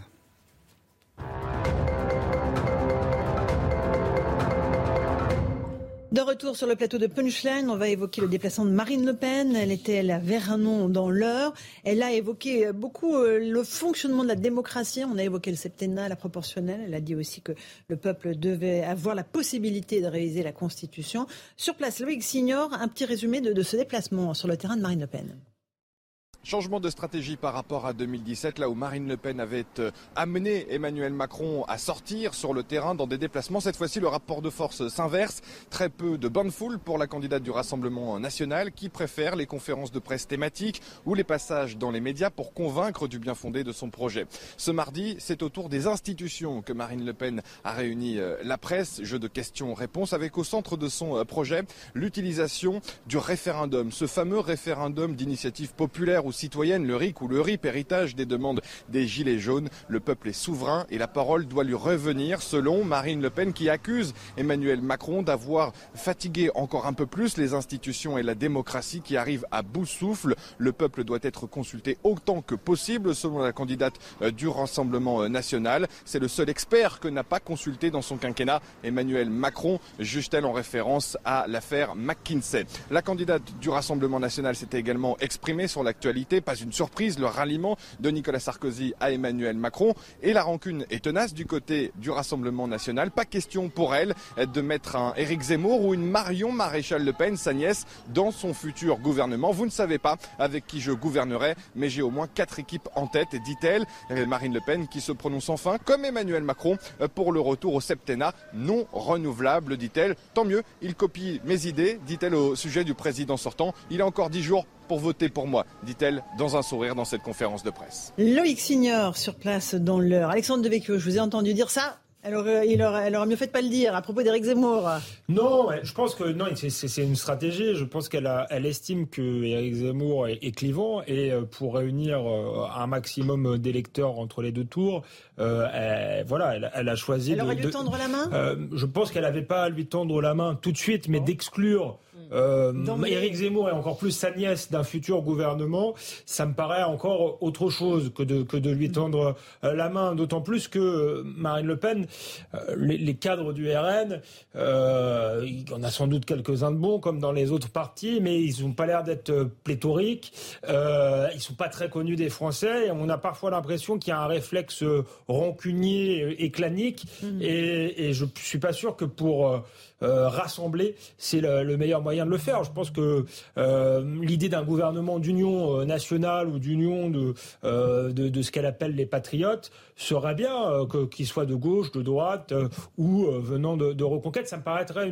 une, stratégie plus de d'ouverture que là, on a l'impression qu'elle est repliée sur le, sur le clan. Jean-Sébastien Ferjou, dire non à Éric Zemmour, non à Marion Maréchal, c'est logique dans ce qui est la série de crises qu'a traversé Marine Le Pen c'est un pari. Elle regarde les estimations de report et on voit bien que l'électorat euh, qui s'est porté sur Exemo au premier tour se reporterait quand même très largement, 75-80% 80% vers Marine Le Pen. Donc je ne sais pas si elle peut monter beaucoup au-delà de cette proportion-là. De toute façon, quand bien même elle, s'afficherait avec euh, Éric Zemmour, pris dans l'autre sens, vraisemblablement Éric Zemmour, c'est euh, un, repoussoir absolu pour la part d'électorat qui viendrait de la France insoumise. Et il faut bien comprendre que le sujet n'est pas que les gens qui vont venir voter soit pour Emmanuel Macron, soit pour euh, Marine Le Pen dans un contexte d'abstention élevée. Le sujet, il est aussi ceux qui ne vont pas sortir de chez eux. Et c'est aussi ça qu'il faut gérer dans cette élection-là, c'est qui je fais sortir ou pas. Parce que vous pouvez prendre le risque d'arriver, c'est pas certain d'arriver à convaincre des gens de venir voter pour vous, mais vous pouvez prendre le risque de faire sortir des gens pour voter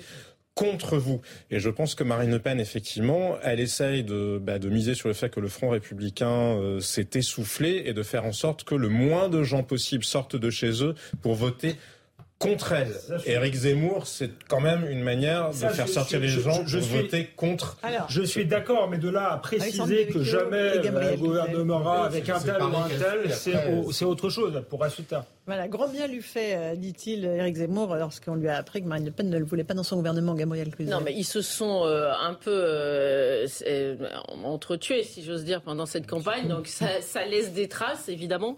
mais de fait, il faut, quand même qu'elle fasse attention parce que 80% des 7% de Éric Zemmour ont dit qu'ils se reporteraient sur elle. Alors, vous dites, Jean-Sébastien, qu'elle ne pourra pas tellement aller au-delà, mais il ne faut pas qu'elle aille en dessous. C'est-à-dire que finalement, elle elle dissuade certains qui s'apprêtaient assez naturellement, parce que le cœur de leur sujet, euh, c'est l'immigration, l'inquiétude euh, identitaire, et cela évidemment se, naturellement se, se, reporte sur euh, Marine Le Pen, mais il ne faut pas non plus qu'elle les repousse, sinon aussi ils iront à la pêche. Hein. nul de sort de l'ambiguïté qu'à ses dépens. Je pense, comme Alexandre de Vecchio, qu'il il, fallait mieux se taire. Donc, parce que non, non, non, mais s'ils viennent pas voter, ça fait de l'abstention supplémentaire. Donc il faut quand même qu'elle ménage la chèvre et le chou et à trop loucher vers la France insoumise, dont le taux quand même de report est relativement aléatoire, ça peut lui, euh, lui euh, attirer des ennuis. Petit mot sur la stratégie juste d'Éric Zemmour. On va rejoindre Gauthier Lebret devant le QG d'Éric Zemmour qui sera très discret cette semaine, notamment euh, sur la suite, qu'est-ce qui va se passer sur la suite et sur les législatives Gauthier? Oui, l'objectif affiché par les équipes d'Éric Zemmour, c'est de présenter un candidat aux législatives dans chaque circonscription. C'était l'un des sujets de ce matin lors du comité politique qu'Éric Zemmour a réuni dans son QG euh, derrière moi. Ils ont aussi eh bien, fait le débrief de son échec de euh, dimanche dernier et pour le moment, pas d'alliance avec Marine Le Pen aux législatives à l'ordre du jour. Elle n'en veut pas. Elle ne veut pas non plus nommer Éric Zemmour, elle l'a dit ce matin, euh, ministre ou encore faire des meetings avec lui pendant cette période d'entre-deux tours. Alors chez Éric Zemmour, on ne comprend pas bien cette stratégie. On dit que Marine Le Pen ne veut pas rassembler. Et chez Marine Le Pen, au contraire, eh bien, on veut capter les électeurs d'Éric Zemmour sans prendre les cadres pour ne surtout pas être rediabolisé à nouveau. Et puis Éric Zemmour va se faire très discret pendant cette période d'entre-deux tours. Il ne devrait pas faire de médias avant le second tour selon euh, ses équipes. Et ce soir, pour la première fois, il réunira en privé ses militants pour la première fois depuis son échec électoral de dimanche dernier. Merci Gauthier Lobret. On apprend qu'une enquête pénale est ouverte à Paris après les SMS que le parti Reconquête d'Éric Zemmour avait envoyés aux Français de juive. Sur la stratégie euh, d'Éric Zemmour, là, sur les législatives et par rapport euh, à, Marine Le Pen, Jean Garrigue ben, Ça me fait un peu penser à la, euh, aux Chiraciens en 1995 qui avait ostraciser les baladuriens. Ça pouvait se comprendre, mais il y avait eu comme ça cette, cette guerre fratricide et ensuite des représailles. Mais ça a conduit euh, Jacques Chirac à une dissolution en 1997, à des problèmes, aux problèmes que l'on sait. Non, la configuration est différente. Il n'a pas dissous justement en 1995 ce qu'il aurait dû mmh. faire. Exactement, on est d'accord. Mais, mais euh, ça, euh, beaucoup lui reprochaient, autour de lui, beaucoup lui, reprochaient de ne pas avoir su saisir cette main tendue. Il ne faut pas insulter l'avenir. Il y a des législatives et il y a effectivement des reports qui sont, qui sont possibles, des alliances qui seraient possibles. Un, un électorat potentiel qui n'est pas le même que mmh. Celui de, du Front National. Et c'est vrai qu'on peut se demander si c'est un, bon calcul que de laisser de côté euh, Éric Zemmour. Un électorat sociologiquement très différent entre Marine Le Pen et Éric mais Zemmour. Hein. Justement, Mais justement, avec peut-être une possibilité d'agréger ces électorats au moment des, des législatives. Bon, ça, c'est sont des hypothèses. Moi, je ne crois pas tellement à une, à une dynamique législative forte du Rassemblement national pour des tas de raisons, précisément sociologiques. Mais c'est, et c'est pour ça, précisément, que peut-être ça aurait été utile d'être moins dans, le, dans l'affrontement, moins dans le, la, la, la revanche. Euh, ben, c'est un, c'est un pari politique, c'est-à-dire que là, on voit qu'elle est dans la, tentative de construction d'autres choses, justement. Un peu comme Emmanuel Macron qui dit qu'il veut essayer quelque chose de nouveau, et elle aussi qui veut essayer quelque chose de nouveau en disant je sors du territoire politique qui est habituellement celui qu'on traite à la droite nationale ou l'extrême droite. On l'appelle, on l'appelle comme on veut. Non mais après, on peut penser que c'est un rêve du, du, Rassemblement national et même du Front national d'une certaine façon de dire qu'il n'y a plus ni droite ni gauche et que finalement ils non, sont plus dans le social. Là, la non, question là, elle peut être vis-à-vis d'une partie des républicains malgré tout, parce que pris dans l'autre sens, je pense quand même que les gens dans l'immigration ou euh, la civilisation, le fait que la civilisation française soit serait menacée, ceux qui se mobilisent essentiellement là là-dessus, je pense pas qu'ils choisiront Emmanuel Macron quoi qu'il en soit. Non, mais, on peut reparler juste une seconde de l'électorat de, de, Jean-Luc Mélenchon, parce que quel, quel signal a envoyé Jean-Luc Mélenchon quand il a dit, bah, finalement, vous faites tout, mais vous votez pas Marine Le Pen? Il a dit, en creux, bah, vous pouvez voter Emmanuel Macron. Donc finalement, le social n'a pas d'importance. Mais on fait une pause. On se retrouve dans un instant dans Punchline sur CNews et sur Europe 1. tout de suite. Bienvenue si vous nous rejoignez à l'instant sur CNews dans Punchline. Dans un instant, les débats, bien sûr, mais tout de suite, c'est le rappel des titres de l'actualité avec Jeanne Cancard. Jeanne.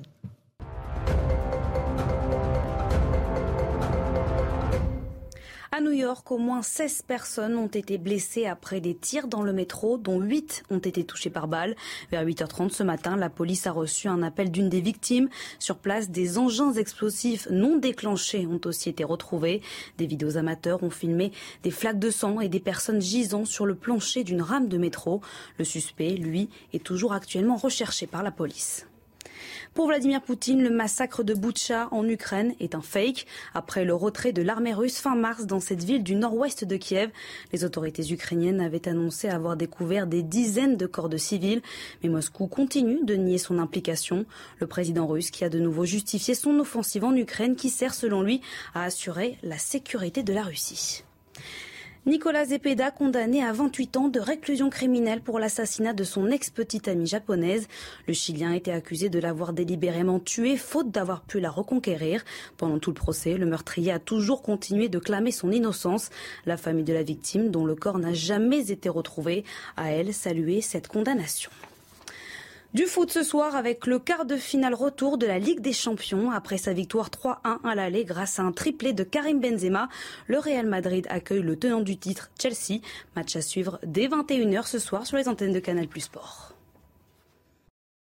Et bienvenue si vous nous rejoignez à l'instant sur Europe 1 et sur CNews pour Punchline. On va débattre des sujets d'actualité avec Vincent Hervouette, éditorialiste à Europe 1. Bonsoir à vous.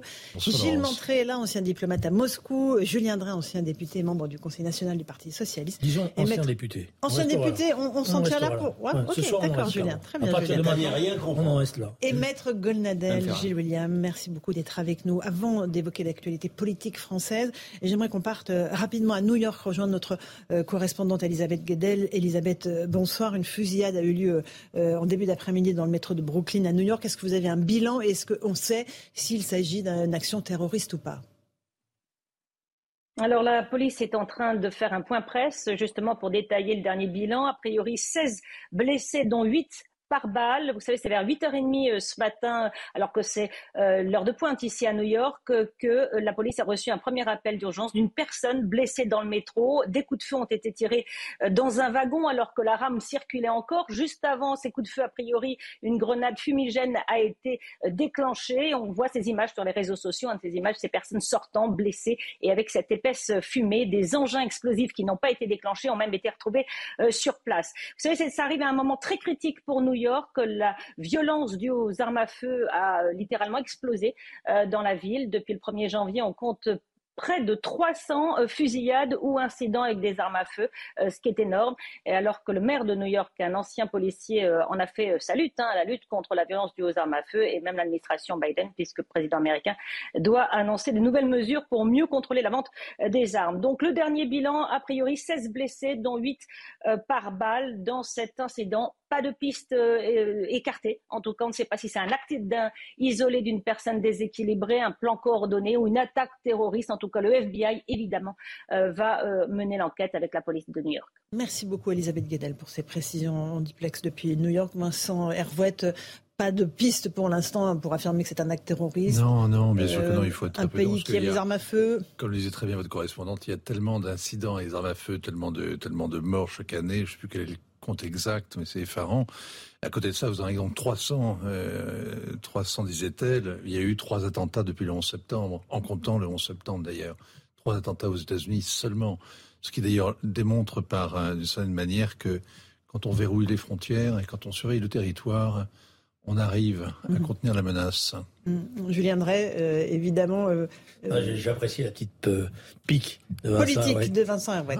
Un mot là-dessus, Gilles Montré. Le problème, c'est que c'est un continent, l'Amérique. Mhm. Non, c'est pas une île. C'est un continent. Alors, j'ai montré. Non, juste rappeler que le, maire de New York, là, Eric Adams, avait été élu précisément sur ce sujet-là. Vous vous souvenez, euh, il était plutôt à la droite du Parti démocrate. Ça avait, pas, ça avait été presque une surprise, hein, son élection, dans un scrutin d'ailleurs qui était, qui était compliqué, c'était un scrutin préférentiel qui avait mis 15 jours à être dépouillé. Enfin bref, il était arrivé, il avait fait un fer de, lance de la lutte de la sécurité.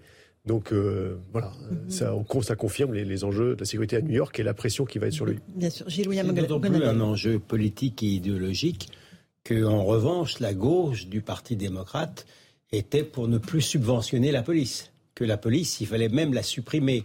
Et donc, c'est un débat extrêmement important au sein de l'opinion américaine, sous l'ère Biden, justement, les manquements à la sécurité. Alors là, pareil, avec des petits rappels euh, politiques euh, français, mm. on va s'intéresser à la campagne présidentielle. Il y a eu à nouveau des déplacements aujourd'hui des deux candidats, Emmanuel Macron, Marine Le Pen. On va l'évoquer dans un instant. Euh, le fait politique du jour, c'est aussi Nicolas Sarkozy qui a annoncé qu'il allait voter pour Emmanuel Macron. on va voir les explications de Martin Mazur sur ce ralliement de l'ancien président de la République.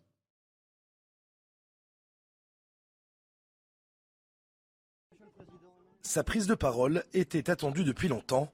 Elle est survenue ce mardi matin. Sur ses réseaux sociaux, Nicolas Sarkozy est sorti du silence sur son intention de vote du second tour. Le 24 avril, il glissera un bulletin Emmanuel Macron. Je voterai pour Emmanuel Macron parce que je crois qu'il a l'expérience nécessaire face à une grave crise internationale plus complexe que jamais, parce que son projet économique met la valorisation du travail au centre de toutes ses priorités, parce que son engagement européen est clair et sans ambiguïté.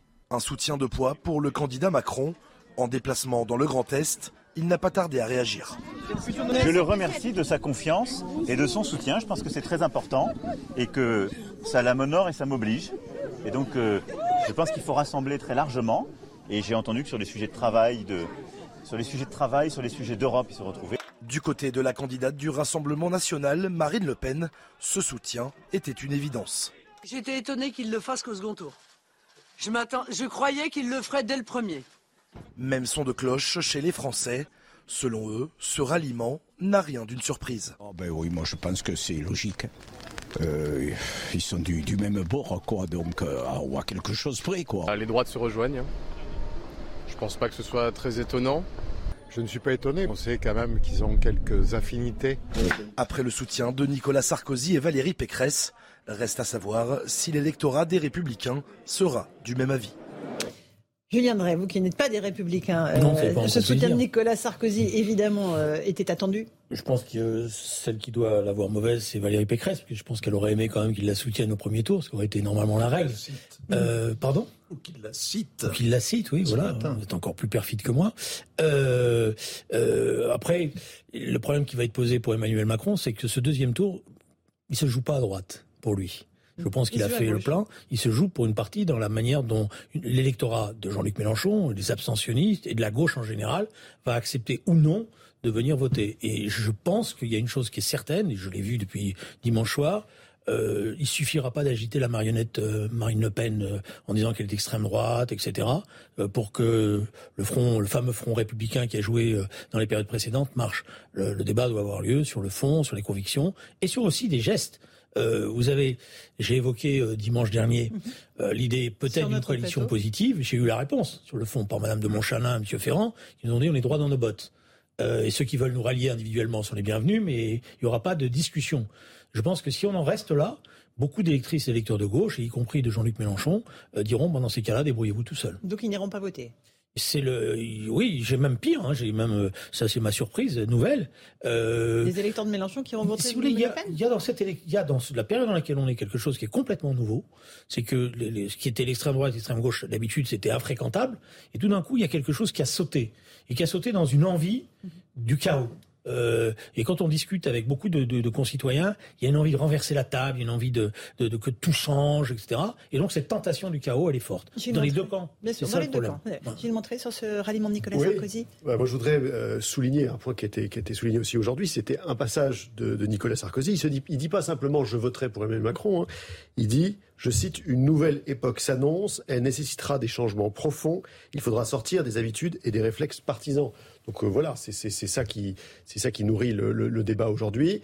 Est-ce que c'est une réponse à Emmanuel Macron qui a dit qu'il allait qu'il appelait de ses voeux un grand mouvement politique d'unité et d'action? Est-ce qu'on est en train de, réfléchir là à, un nouveau parti qui, se créerait, qui réunirait euh, En Marche, euh, Horizon, Agir, Bodem, et puis les transfuges DLR Ou est-ce que c'est plutôt une logique de coalition dans un Parlement où il y aurait euh, ces différents partis, euh, chacun sous leur, euh, leur bannière?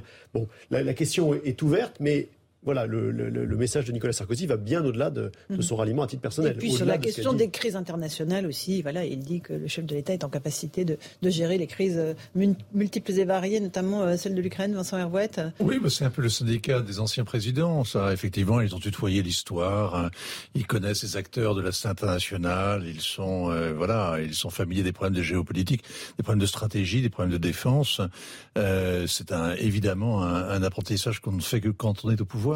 Maître Goldnadel, sur ce ralliement de Nicolas Sarkozy, ça vous déçoit, ça vous surprend? Non, je, je, non, je ne suis pas du tout surpris. Euh, j'ai du mal à apprécier, je vous parle au premier degré, j'ai du mal à apprécier si c'est un soutien positif ou si c'est un soutien encombrant.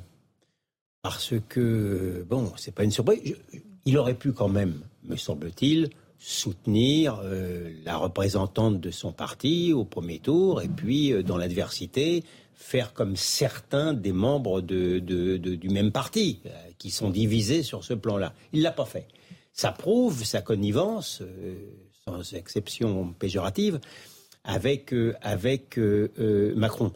Maintenant, euh, ça n'apporte ça n'apporte pas grand chose euh, parce que les macronistes déjà de droite ressemblent euh, en tant qu'européistes à, M. Monsieur Macron. Par contre, c'est pas très sexy vis-à-vis de la gauche de Mélenchon. C'est pas très sexy de voter hmm. avec M. Sarkozy. Donc je suis incapable de vous dire si c'est bon ou si c'est mauvais. On va revenir dans un instant à cette question du vote populaire que vous évoquiez, Julien André avec euh, le déplacement d'Emmanuel Macron, euh, avec des dialogues assez musclés euh, avec les Français. A tout de suite dans Punchline, après le rappel des titres. 18h15, si vous nous rejoignez à l'instant sur Europe 1 et sur CNews, lors du rappel des titres de l'actualité avec Jeanne Cancard.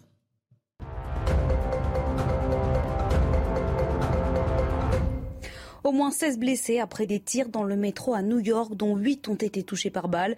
Vers 8h30 ce matin, la police a reçu un premier appel d'une des victimes. Sur place, des engins explosifs non déclenchés ont aussi été retrouvés.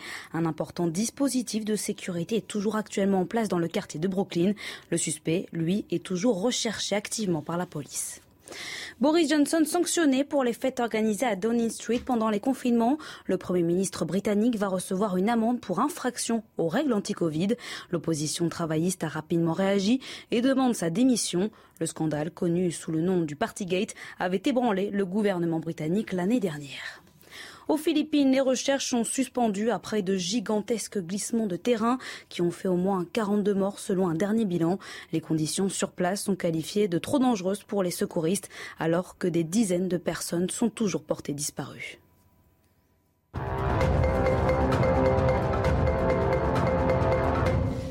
On se retrouve sur le plateau de Punchline, Europe 1 CNews. On va évoquer cette campagne électorale qui bat son plein. Emmanuel Macron euh, sur le terrain, euh, Marine Le Pen aussi, avec euh, des échanges à distance, duel entre les deux finalistes du second tour de la présidentielle.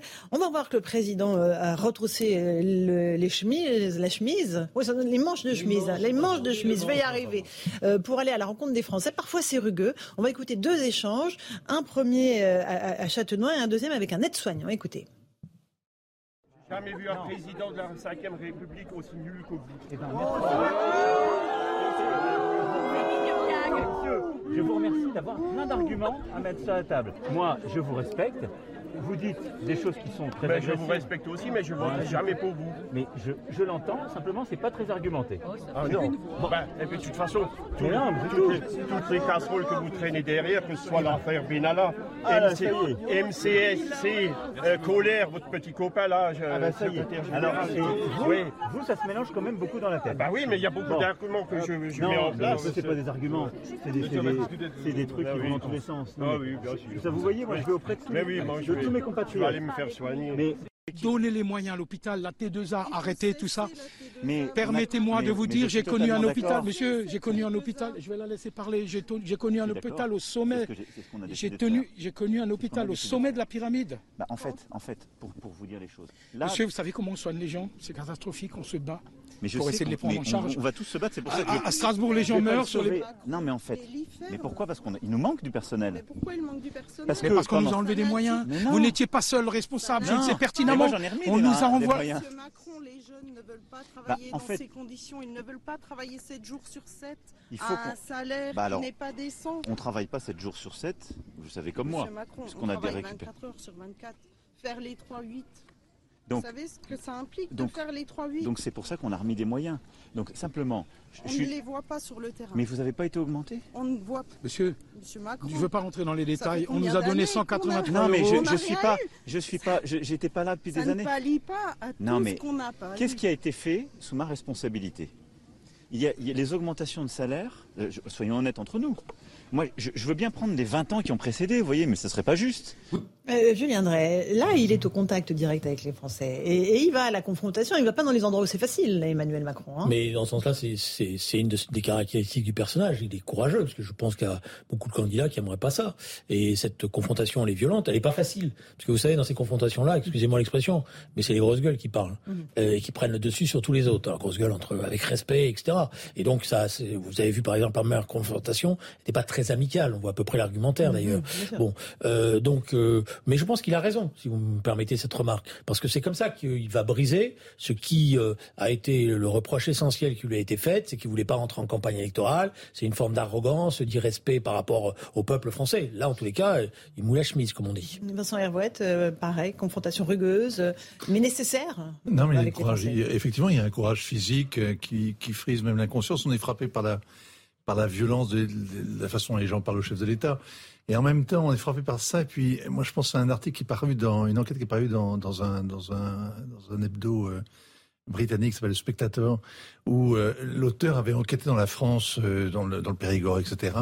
Et elle disait qu'elle était stupéfaite par la colère des Français qui ont l'impression de voter pour rien, d'être, comme disait Staline, le vote ne sert à rien, parce qu'ils sont en face d'une classe d'hommes politiques professionnels qui sont euh, finalement élu à vie, mhm. euh, quoi qu'il arrive, et, et souvent détesté, parfois corrompu, de toute façon euh, protégé, protégé à jamais, et qui a une sorte de rage. Et son papier, c'est ça, c'est regardez les Français, c'est incroyable, ces gens détestent leur classe politique. Et moi, je suis très frappé de voir la, violence, c'est la, la, la, mhm. virulence des, des, des gens qui ont fait un micro-trottoir et qu'on leur fait parler de ça tombe sur Emmanuel Macron, ça aurait pu tomber sur un autre. Gilles Montré, sur ces échanges oui, bah, on, retrouve des, images qui, rappellent un peu le grand débat, vous vous souvenez, où justement euh, Emmanuel Macron était allé au devant euh, sans refuser les questions. Euh, au contact un peu plus policé, hein. là c'est brut de décoffrage. Oui, oui, oui, mais il y avait eu hein, pendant le grand débat, après, ça, tout, n'avait pas été ensuite été utilisé comme, comme, image pour l'illustrer, mais il y avait eu des moments très rudes.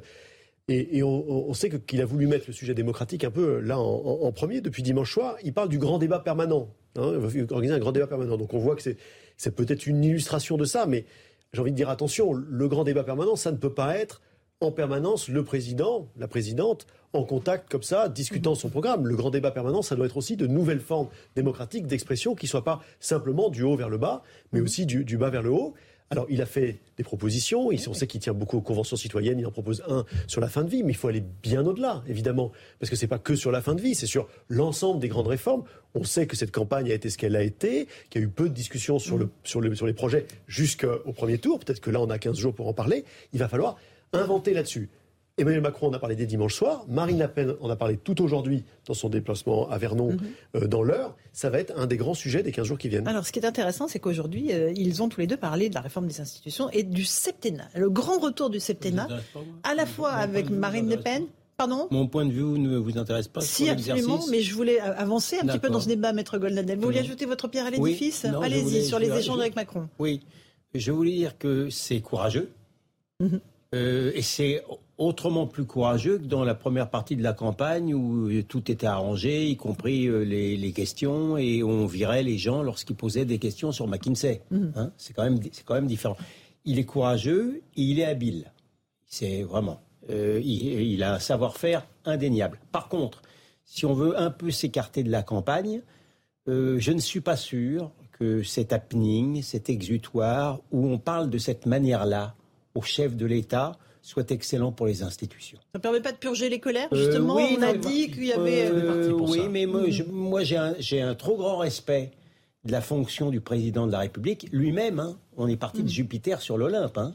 Et là, c'est un happening où on, l'insulte. Je ne suis pas sûr que ce soit, je vous le dis franchement, que ce soit bon pour la fonction présidentielle. Il n'y a pas que ça. Il y a d'autres moments où il y a des dialogues apaisés avec le président. Un citoyen ne devrait pas parler comme ça. Voilà ce sera la leçon de, morale du jour. Le septennat, ça, vous intéresse euh, il, a ressurgi à la faveur euh, ben voilà, de cette campagne. Ils sont tous les deux d'accord. Euh, on va écouter, allez, j'ai envie de vous ressortir une archive de, Jacques Chirac au moment où il a annoncé qu'il renonçait au septennat. J'ai décidé d'appeler les Français à se prononcer par la voie du référendum sur la réduction de la durée du mandat présidentiel. Cette réforme dont j'ai pris l'initiative sur proposition du Premier ministre, est souhaitable. Elle est nécessaire. En permettant à chacun de choisir, à intervalles plus rapprochés, celui ou celle qui doit présider aux destinées de la nation, la réduction de 7 ans à 5 ans du mandat présidentiel donnera à notre pays une meilleure respiration démocratique. Voilà pour Jacques Chirac. Alors était-ce une bonne ou une mauvaise idée? On va écouter les deux candidats aujourd'hui, les deux protagonistes, d'accord sur le septennat, mais après la question c'est renouvelable ou non renouvelable? Je pense que le septennat est un bon rythme pour euh, la présidentielle. Je ne vous dis pas ça parce que ça fait cinq ans que vous m'avez devant vous, mais euh, je pense que c'est une, bonne respiration par rapport au rythme euh, des législatives et au temps un peu plus long qu'a besoin euh, la présidence sur les grandes questions internationales de défense. Donc oui, moi je suis plutôt favorable au septennat. Moi j'ai toujours tendance à penser que le caractère renouvelable ou non renouvelable, ça dépend du peuple. Donc je, je, laisserai plutôt le peuple décider. Quand on croit à la souveraineté populaire, il ne faut pas pourquoi on dirait aux gens c'est impossible de, renouveler. Bon, on peut limiter dans le temps, mais dire c'est une fois, c'est étrange. Il va finir par voter Marine Le Pen, en fait. À force. Il reste dix jours, hein Il reste dix jours, on ne sait jamais. Euh, bon. Euh, euh, c'est la première fois que j'entends Emmanuel Macron évoquer le septennat. je ne sais pas s'il est non renouvelable ou pas dans son esprit. Ah oui, d'accord. Donc ce serait un septennat renouvelable, c'est ça? Peut-être euh, envisager de jouer la continuité. Il faudrait déjà euh, qu'il attende d'être réélu déjà pour faire ça. Et ça, c'est c'est pas fait parce que je crois vraiment que j'ai la possibilité de gagner cette élection présidentielle. Julien Drey, le septennat, qu'est-ce qu'il vient faire dans cette campagne si vous me permettez, La mauvaise réforme, c'est pas le quinquennat. La mauvaise réforme, c'est celle qui est venue après les déclarations de Chirac, c'est-à-dire le changement de calendrier euh, parlementaire, des, élections parlementaires. Parce qu'on a mis après les élections, c'est Lionel Jospin qui a proposé ça, euh, en disant il faut mettre une sorte de, de, coordination, et donc on a mis les élections législatives dans la foulée des élections présidentielles, ce qui fait qu'on a un Parlement qui en général ne fait que prolonger l'élection présidentielle, ce qui était normalement pas le cas. Et donc normalement, le, Parlement aurait dû être une sorte d'élection intermédiaire comme aux États-Unis, ça n'a pas été le cas. Et on a le problème de ce débat démocratique qui a plus lieu parce que le Parlement il fait qu'enregistrer encore plus, il faut être mm. honnête, euh, dans les années qui viennent de s'écouler. Donc c'était ça déjà la première la mauvaise réforme. Moi, je sais simplement que euh, le président Mitterrand nous avait dit, quand on lui avait fait quelques remarques désagréables, faut être honnête, en disant vous nous avez dit que la Ve République était mauvaise, que les institutions étaient mauvaises après, avant vous, qu'elles le seraient mauvaises après vous, mais vous, vous n'avez pas beaucoup changé. Il nous a dit oui, mais j'ai beaucoup réfléchi, je suis contre le quinquennat, je suis pour un septennat non renouvelable. Pourquoi cela? Parce que euh, le problème, c'est que dès que vous êtes élu président, si vous êtes obsédé par votre réélection, il y a toute une série de réformes que vous ne faites pas parce qu'il y a toujours des conseillers qui vous expliquent que c'est un vrai danger, que ça va être un obstacle, etc. Donc c'est pour ça que la question du septennat, alors je vois bien la réponse d'Emmanuel Macron, qui est habile en disant c'est au peuple, mais ça n'empêche pas qu'il y aura cette obsession de la réélection. Gilles Montré, euh, votre livre c'est Démocratie, rendons le vote aux citoyens, c'est une façon... Euh, euh, le septennat de lui rendre ce vote ou pas? C'est une façon un peu étrange parce qu'on on constate, là, on n'a pas parlé encore de l'abstention mhm. dans le scrutin de, de, dimanche. Alors on a, on s'est rassuré en disant que c'était pas autant que qu'annonçaient les sondages. On n'est pas arrivé à 30%, on est quand même arrivé à 26%. Donc c'est une abstention qui est croissante d'élection en élection. On n'a pas réatteint le record de 2002, mais en fait on n'en est pas loin. Euh, et lorsqu'on interroge les, ressorts de cette abstention, il y a effectivement que l'offre politique n'est pas satisfaisante, il y a un mécontentement, et puis il y a le sentiment que l'élection ne, sert à rien, qu'il y a un besoin de pouvoir s'exprimer sur les réformes elles-mêmes, sur le programme, sur les projets, sur la retraite, sur le, climat. Passer de 5 à 7, on ne voit pas très bien en quoi ça répond à ce besoin profond. Euh, précisément, on veut voter plus et là on va voter moins puisqu'on va voter euh, tous les 7 ans au lieu de tous les 5 ans. Bon. Ceci dit, une fois qu'on a, a, dit ça, si on commence par re-réfléchir, ce qui une fois de plus est un débat qui est posé dans les 15 jours qui viennent, à comment on va avoir des consultations plus régulières, euh, plus de démocratie directe, plus de participation des citoyens à la décision, alors oui, dans un deuxième temps, le septennat peut avoir un sens, puisqu'il permet d'avoir ce temps long sur des sujets plus difficiles. Et euh, Emmanuel Macron a parlé de la défense, des affaires étrangères. Et là, ça prend tout son sens. Et décorréler des législatives, euh, Maître Goldadel Je ne sais pas. Oui. Bah, septennat, ça, vous, inspire moins hein euh, Non, mais écoutez, les Américains, c'est gâtant.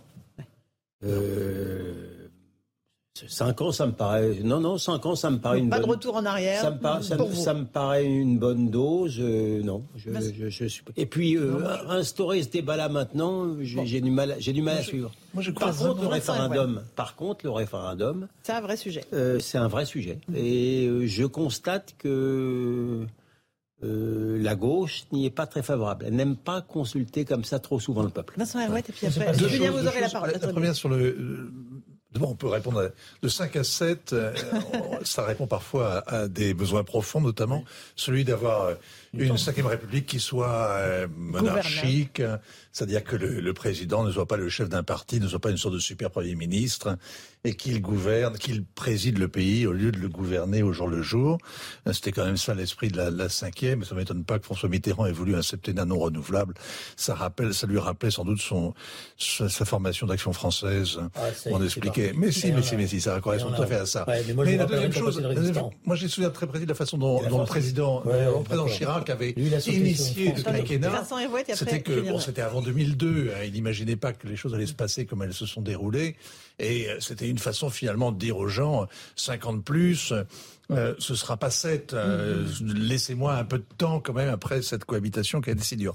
La deuxième chose quand même, c'est qu'il y a eu dimanche dernier, dans un grand pays, le Mexique, une consultation révocatoire. C'est-à-dire que, alors c'est le président lui-même qui l'a, qui l'a, qui l'a demandé. C'est là où c'est le comble. Le président mexicain a demandé aux deux tiers de son mandat au peuple s'il était satisfait, s'il devait continuer ou non parce qu'il a instillé ça dans la Constitution. Désormais, à partir de la moitié du mandat, il peut y avoir une consultation révocatoire. Et si 50% euh, euh, des Mexicains considèrent que le président n'a pas rempli, euh, n'est pas à la hauteur du rôle, il est viré. C'est effectivement une sorte de plébiscite organisé. Ce serait intéressant. Moi, j'ai pensé que quand il y a un référendum, on vote non. Ce qui est bien, c'est que vous n'avez pas lu le programme de la France insoumise.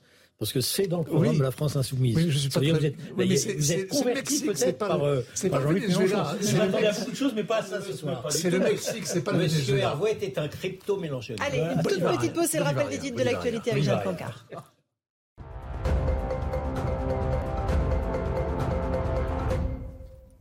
Pour le moment, pas d'enquête pour acte terroriste après la fusillade qui a eu lieu ce matin dans un métro à New York. Au moins 16 personnes ont été blessées, dont 10 ont été touchées par balle, mais aucune des victimes ne se trouve actuellement en danger de mort.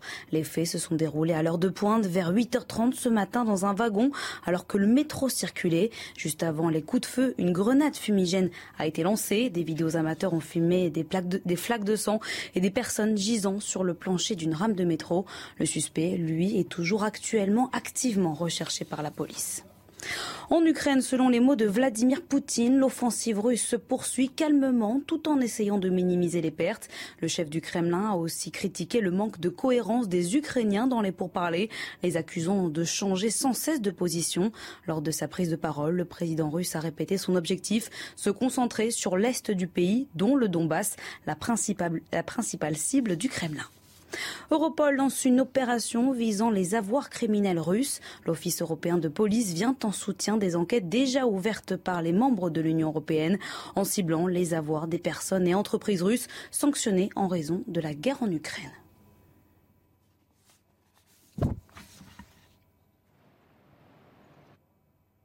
Voilà, on se retrouve euh, dans un instant sur euh, Punchline, Europe 1 CNews. Juste après une petite pause, on évoquera ce qui se passe en Ukraine avec euh, la chute de Mariupol. Tout de suite. On se retrouve sur le plateau de Punchline sur CNews et sur Europe 1 avec euh, Vincent Herouette d'Europe 1, avec le général Desportes. Bonsoir à vous, ancien directeur de l'école de guerre, auteur de ce livre Viser le sommet pour réussir, devenez stratège de Noël. Nous sommes avec Maître Goladel et Julien Drey. Julien Drey, euh, ancien député et non plus membre du Conseil national du Parti socialiste. Pourquoi vous avez quitté le Parti socialiste? Expliquez-vous. Euh, merci.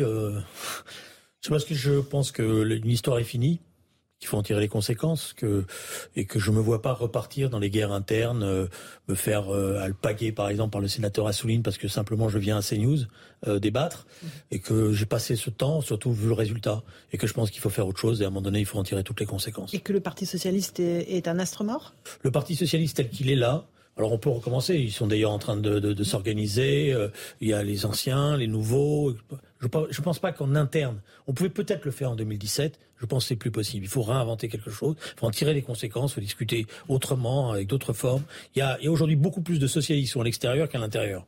Avec euh, rallier éventuellement le pôle que veut créer Emmanuel Macron en rassemblant euh, moi je suis très je largement. Suis, je suis pas en train de rallier quelque chose. Je voudrais simplement que ce à quoi j'ai cru depuis l'âge de 15 ans soit aujourd'hui euh, euh, à nouveau, euh, je dirais, dans l'actualité. Et j'ai remarqué, ça, m'a interpellé, que beaucoup de jeunes se sont polarisés. Et, j'ai entendu dans, dans, le quartier général de Jean-Luc Mélenchon les chants de ma jeunesse.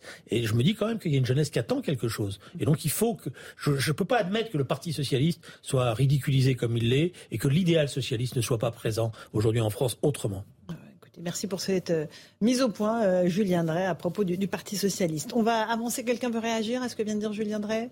Maître Golnadel, c'est son euh, histoire avec C'est sa liberté, mais enfin, il y a de pire valeur que de se faire alpaguer par monsieur le sénateur Assouline. C'est d'ailleurs plutôt ridiculisé quand il exerçait le poste de rapporteur sur le sur la sur le l'audiovisuel. Il s'est focalisé sur CNews, hein, je vous le dis franchement. Il a complié, oublié complètement les problèmes de manque de pluralisme dans l'audiovisuel public. Moi, je considère qu'il s'est complètement euh, ridiculisé dans cette affaire. C'est votre avis. Pas fait ça pour qu'il se fasse C'est votre avis. Ah bah c'est vos opinions. vous avez le droit de les exprimer. euh, on va évoquer l'Ukraine parce qu'il y a évidemment beaucoup d'inquiétudes euh, au 49e jour de l'invasion russe. La chute de Mariupol est-elle imminente? Le président Zelensky redoute l'utilisation d'armes chimiques. On va faire le point avec ce, euh, ces explications d'Adrien Spiteri et puis on en parle avec vous, Général Desportes. Des bombardements incessants depuis plus de 40 jours et des bâtiments dévastés à Mariupol où 90% des maisons ont été détruites. Sur le point de tomber aux mains des Russes, la ville s'est vidée de ses habitants. Les quelques survivants sont à bout. Nous pensions que la pire chose était une bombe aérienne, mais en fait la chose la plus terrifiante est un char. Malgré la résistance, l'armée russe maintient la pression sur la ville. Je pensais que cela se passerait mieux, que ce serait plus rapide.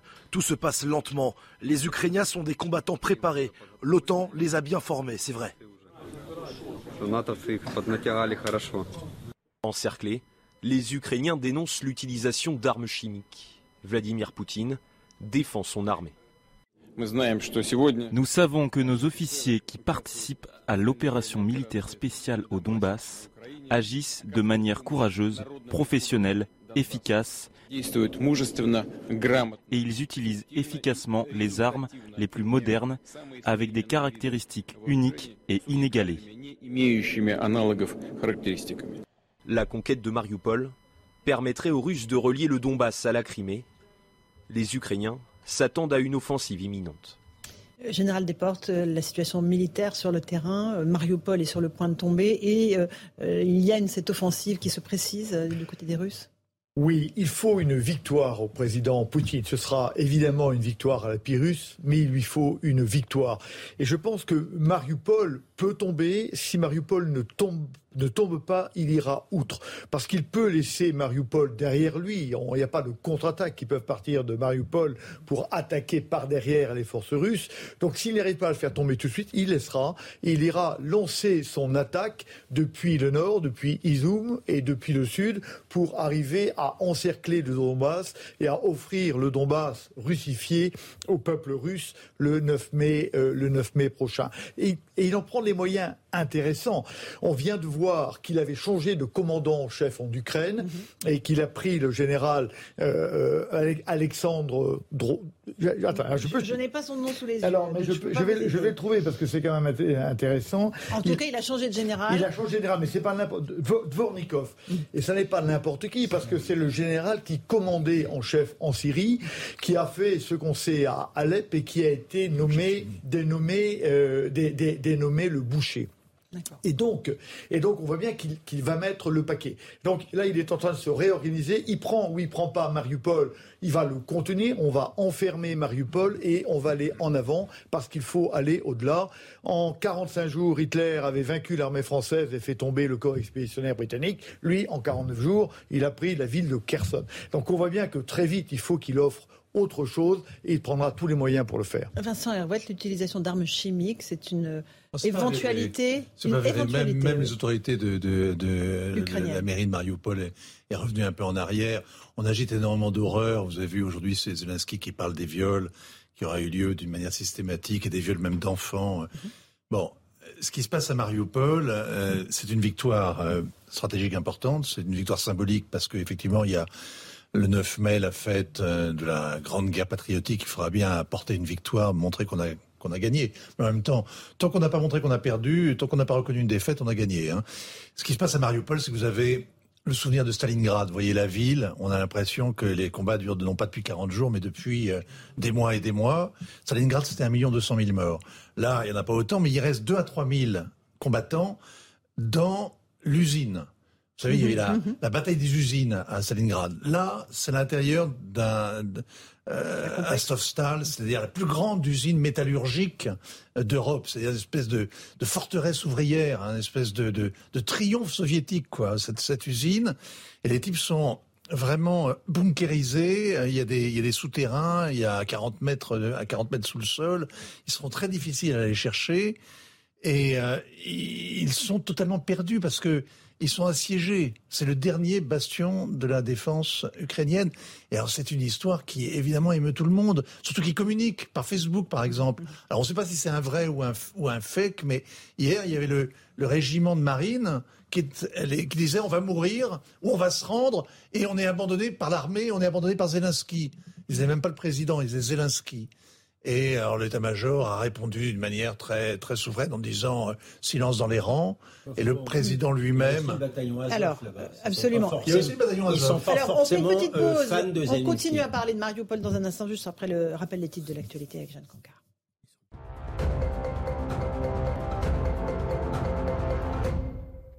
En Ukraine, Volodymyr Zelensky dénonce des centaines de viols dans les zones précédemment occupées par l'armée russe, y compris de jeunes filles mineures et des tout petits enfants, déclare le président ukrainien, qui a évoqué une vidéo envoyée selon lui par un soldat russe où l'on voit ce dernier torturer un bébé. Face à la guerre en Ukraine, l'Organisation mondiale du commerce met en garde contre la division de l'économie mondiale. La chef de l'OMC appelle les pays à ne pas restreindre leurs échanges en cette période de crise. L'histoire nous enseigne que le fait de diviser l'économie mondiale en blocs rivaux et de tourner le dos aux pays les plus pauvres ne conduit ni à la prospérité ni à la paix, a-t-elle notamment déclaré. En France, le déficit commercial recule en février pour s'établir à 9,4 milliards d'euros. À l'origine de cette amélioration, une augmentation des exportations et une stagnation des importations. Au mois de janvier, le déficit avait lui atteint 9,8 milliards d'euros. C'était alors le pire chiffre jamais enregistré dans le pays. À l'origine de cette amélioration, une augmentation des exportations en grande partie.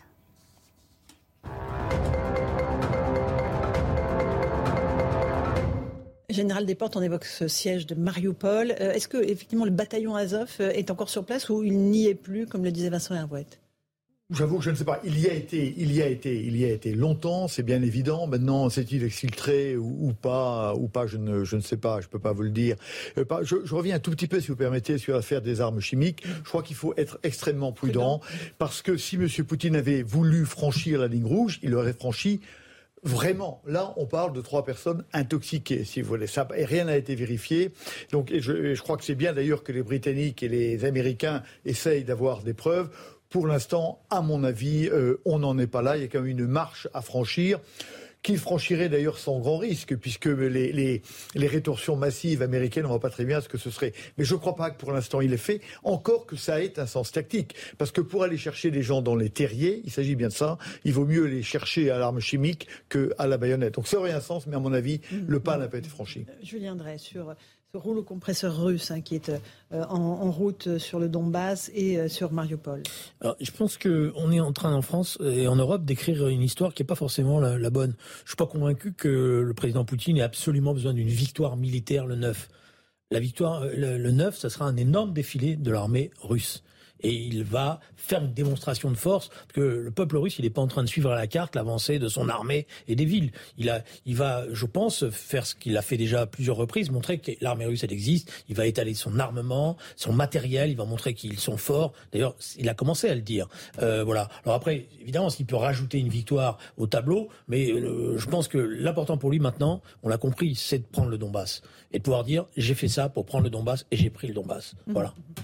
Euh, c'est exactement ce qu'il a dit dans la conférence de presse qu'il a donnée aujourd'hui, où il expliquait que si ça prenait du temps, c'est parce qu'ils économisaient les vies, ils étaient économes de la vie de leurs soldats, euh, niant absolument tout crime commis euh, comme ça par euh, sur les sur les civils et euh, effectivement remettant en, en, avant le prétexte de la protection des populations russophones du Donbass. Mais si vous voulez, peu ou prou, euh, Mariupol tombera, évidemment, elle est déjà pratiquement tombée. Le Donbass, on verra ce qui se passera, on verra l'avenir. Mais ce que, moi, ce qui me paraît le plus frappant là dans le déroulement de ces dernières heures ou de ces 48, 48 dernières heures, c'est de voir à quel point l'Occident de plus en plus s'implique. Mhm. Nous avons donc une espèce de défilé désormais de personnalités qui se rendent à Kiev. Euh, il y a eu les dirigeants européens avec Madame van der Leyen euh, flanquée du euh, commissaire aux affaires extérieures. vous avez eu le, le, Premier ministre Johnson qui est allé chercher là-bas un peu de la légitimité qui est en train de lui échapper à, à Londres parce qu'on lui reproche les dîners qu'il a fait avec vous savez, les partis, le parti pendant, pendant le confinement hein, du Covid, c'est encore autre chose. Ça c'est très très très mal vu là-bas à Londres. Il échappe, il échappe, il échappe à la motion de défiance grâce à la guerre en Ukraine. C'est l'un des, c'est l'un des profiteurs de la guerre. Et puis, mais il n'est pas arrivé les mains vides, lui. Il n'est pas arrivé en disant l'Europe, l'Europe. Il est arrivé en leur offrant immédiatement des missiles, hmm. anti, anti navires de guerre pour, pour, pour euh, éloigner la marine russe du port d'Odessa. Hmm. Et on voit qu'il y a de plus en plus d'armement, de l'armement lourd désormais. Et on se rend compte que peu à peu, mine de rien, l'Occident entre dans un conflit qui n'a plus grand-chose à voir avec le Donbass, ni même avec l'Ukraine, qui est une lutte à mort contre le Kremlin. Et donc nous sommes, dans l'engrenage, nous sommes dans l'engrenage de la guerre, Vincent. Ah ben, en tout cas, dans une escalade, ça y a aucun doute, à la fois sur les moyens qu'on met en œuvre, les armes que, dont les, dont, de, que l'on donne, et en même temps sur la dénonciation, la criminalisation de l'adversaire, en l'occurrence euh, Vladimir Poutine, parce que c'est une évidence, au bout d'un mois et demi, les sanctions ne donnent pas encore de résultats. C'est à terme, à long terme que ça se jouera. Euh, Maître Gonadel, sur l'engrenage de la guerre dans lequel nous sommes entrés. Mhm. D'abord, euh, cette histoire de gaz, je crois qu'il faut être extrêmement prudent. Il faut être extrêmement prudent parce que ça n'est pas avéré. Euh, le massacre de euh, Boutcha, je crois que ça ne fait aucun doute pour personne, sauf évidemment pour les Russes qui, sont, qui ne sont pas informés. Mais il euh, faut faire attention à Pierre et le Loup, l'histoire de Pierre et le Loup, hein, qui est une histoire russe. Donc, euh, à force de, de, matraquer les gens avec des choses qui ne sont pas avérées, ils font plus attention à rien, les gens. Donc, il faut être très prudent là-dessus. Quant à cette histoire du Donbass, euh, le général disait que ça serait une victoire à la Pyrrhus.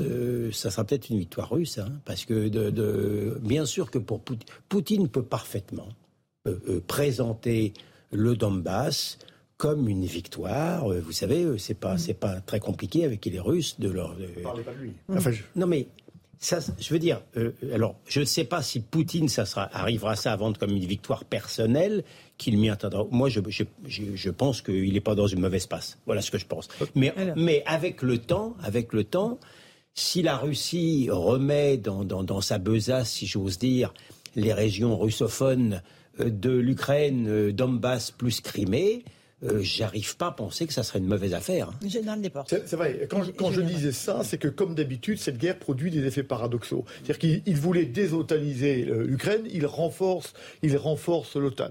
Il voulait désarmer euh, l'Ukraine, l'Ukraine est de plus en plus armée et l'Ukraine deviendra une puissance militaire importante.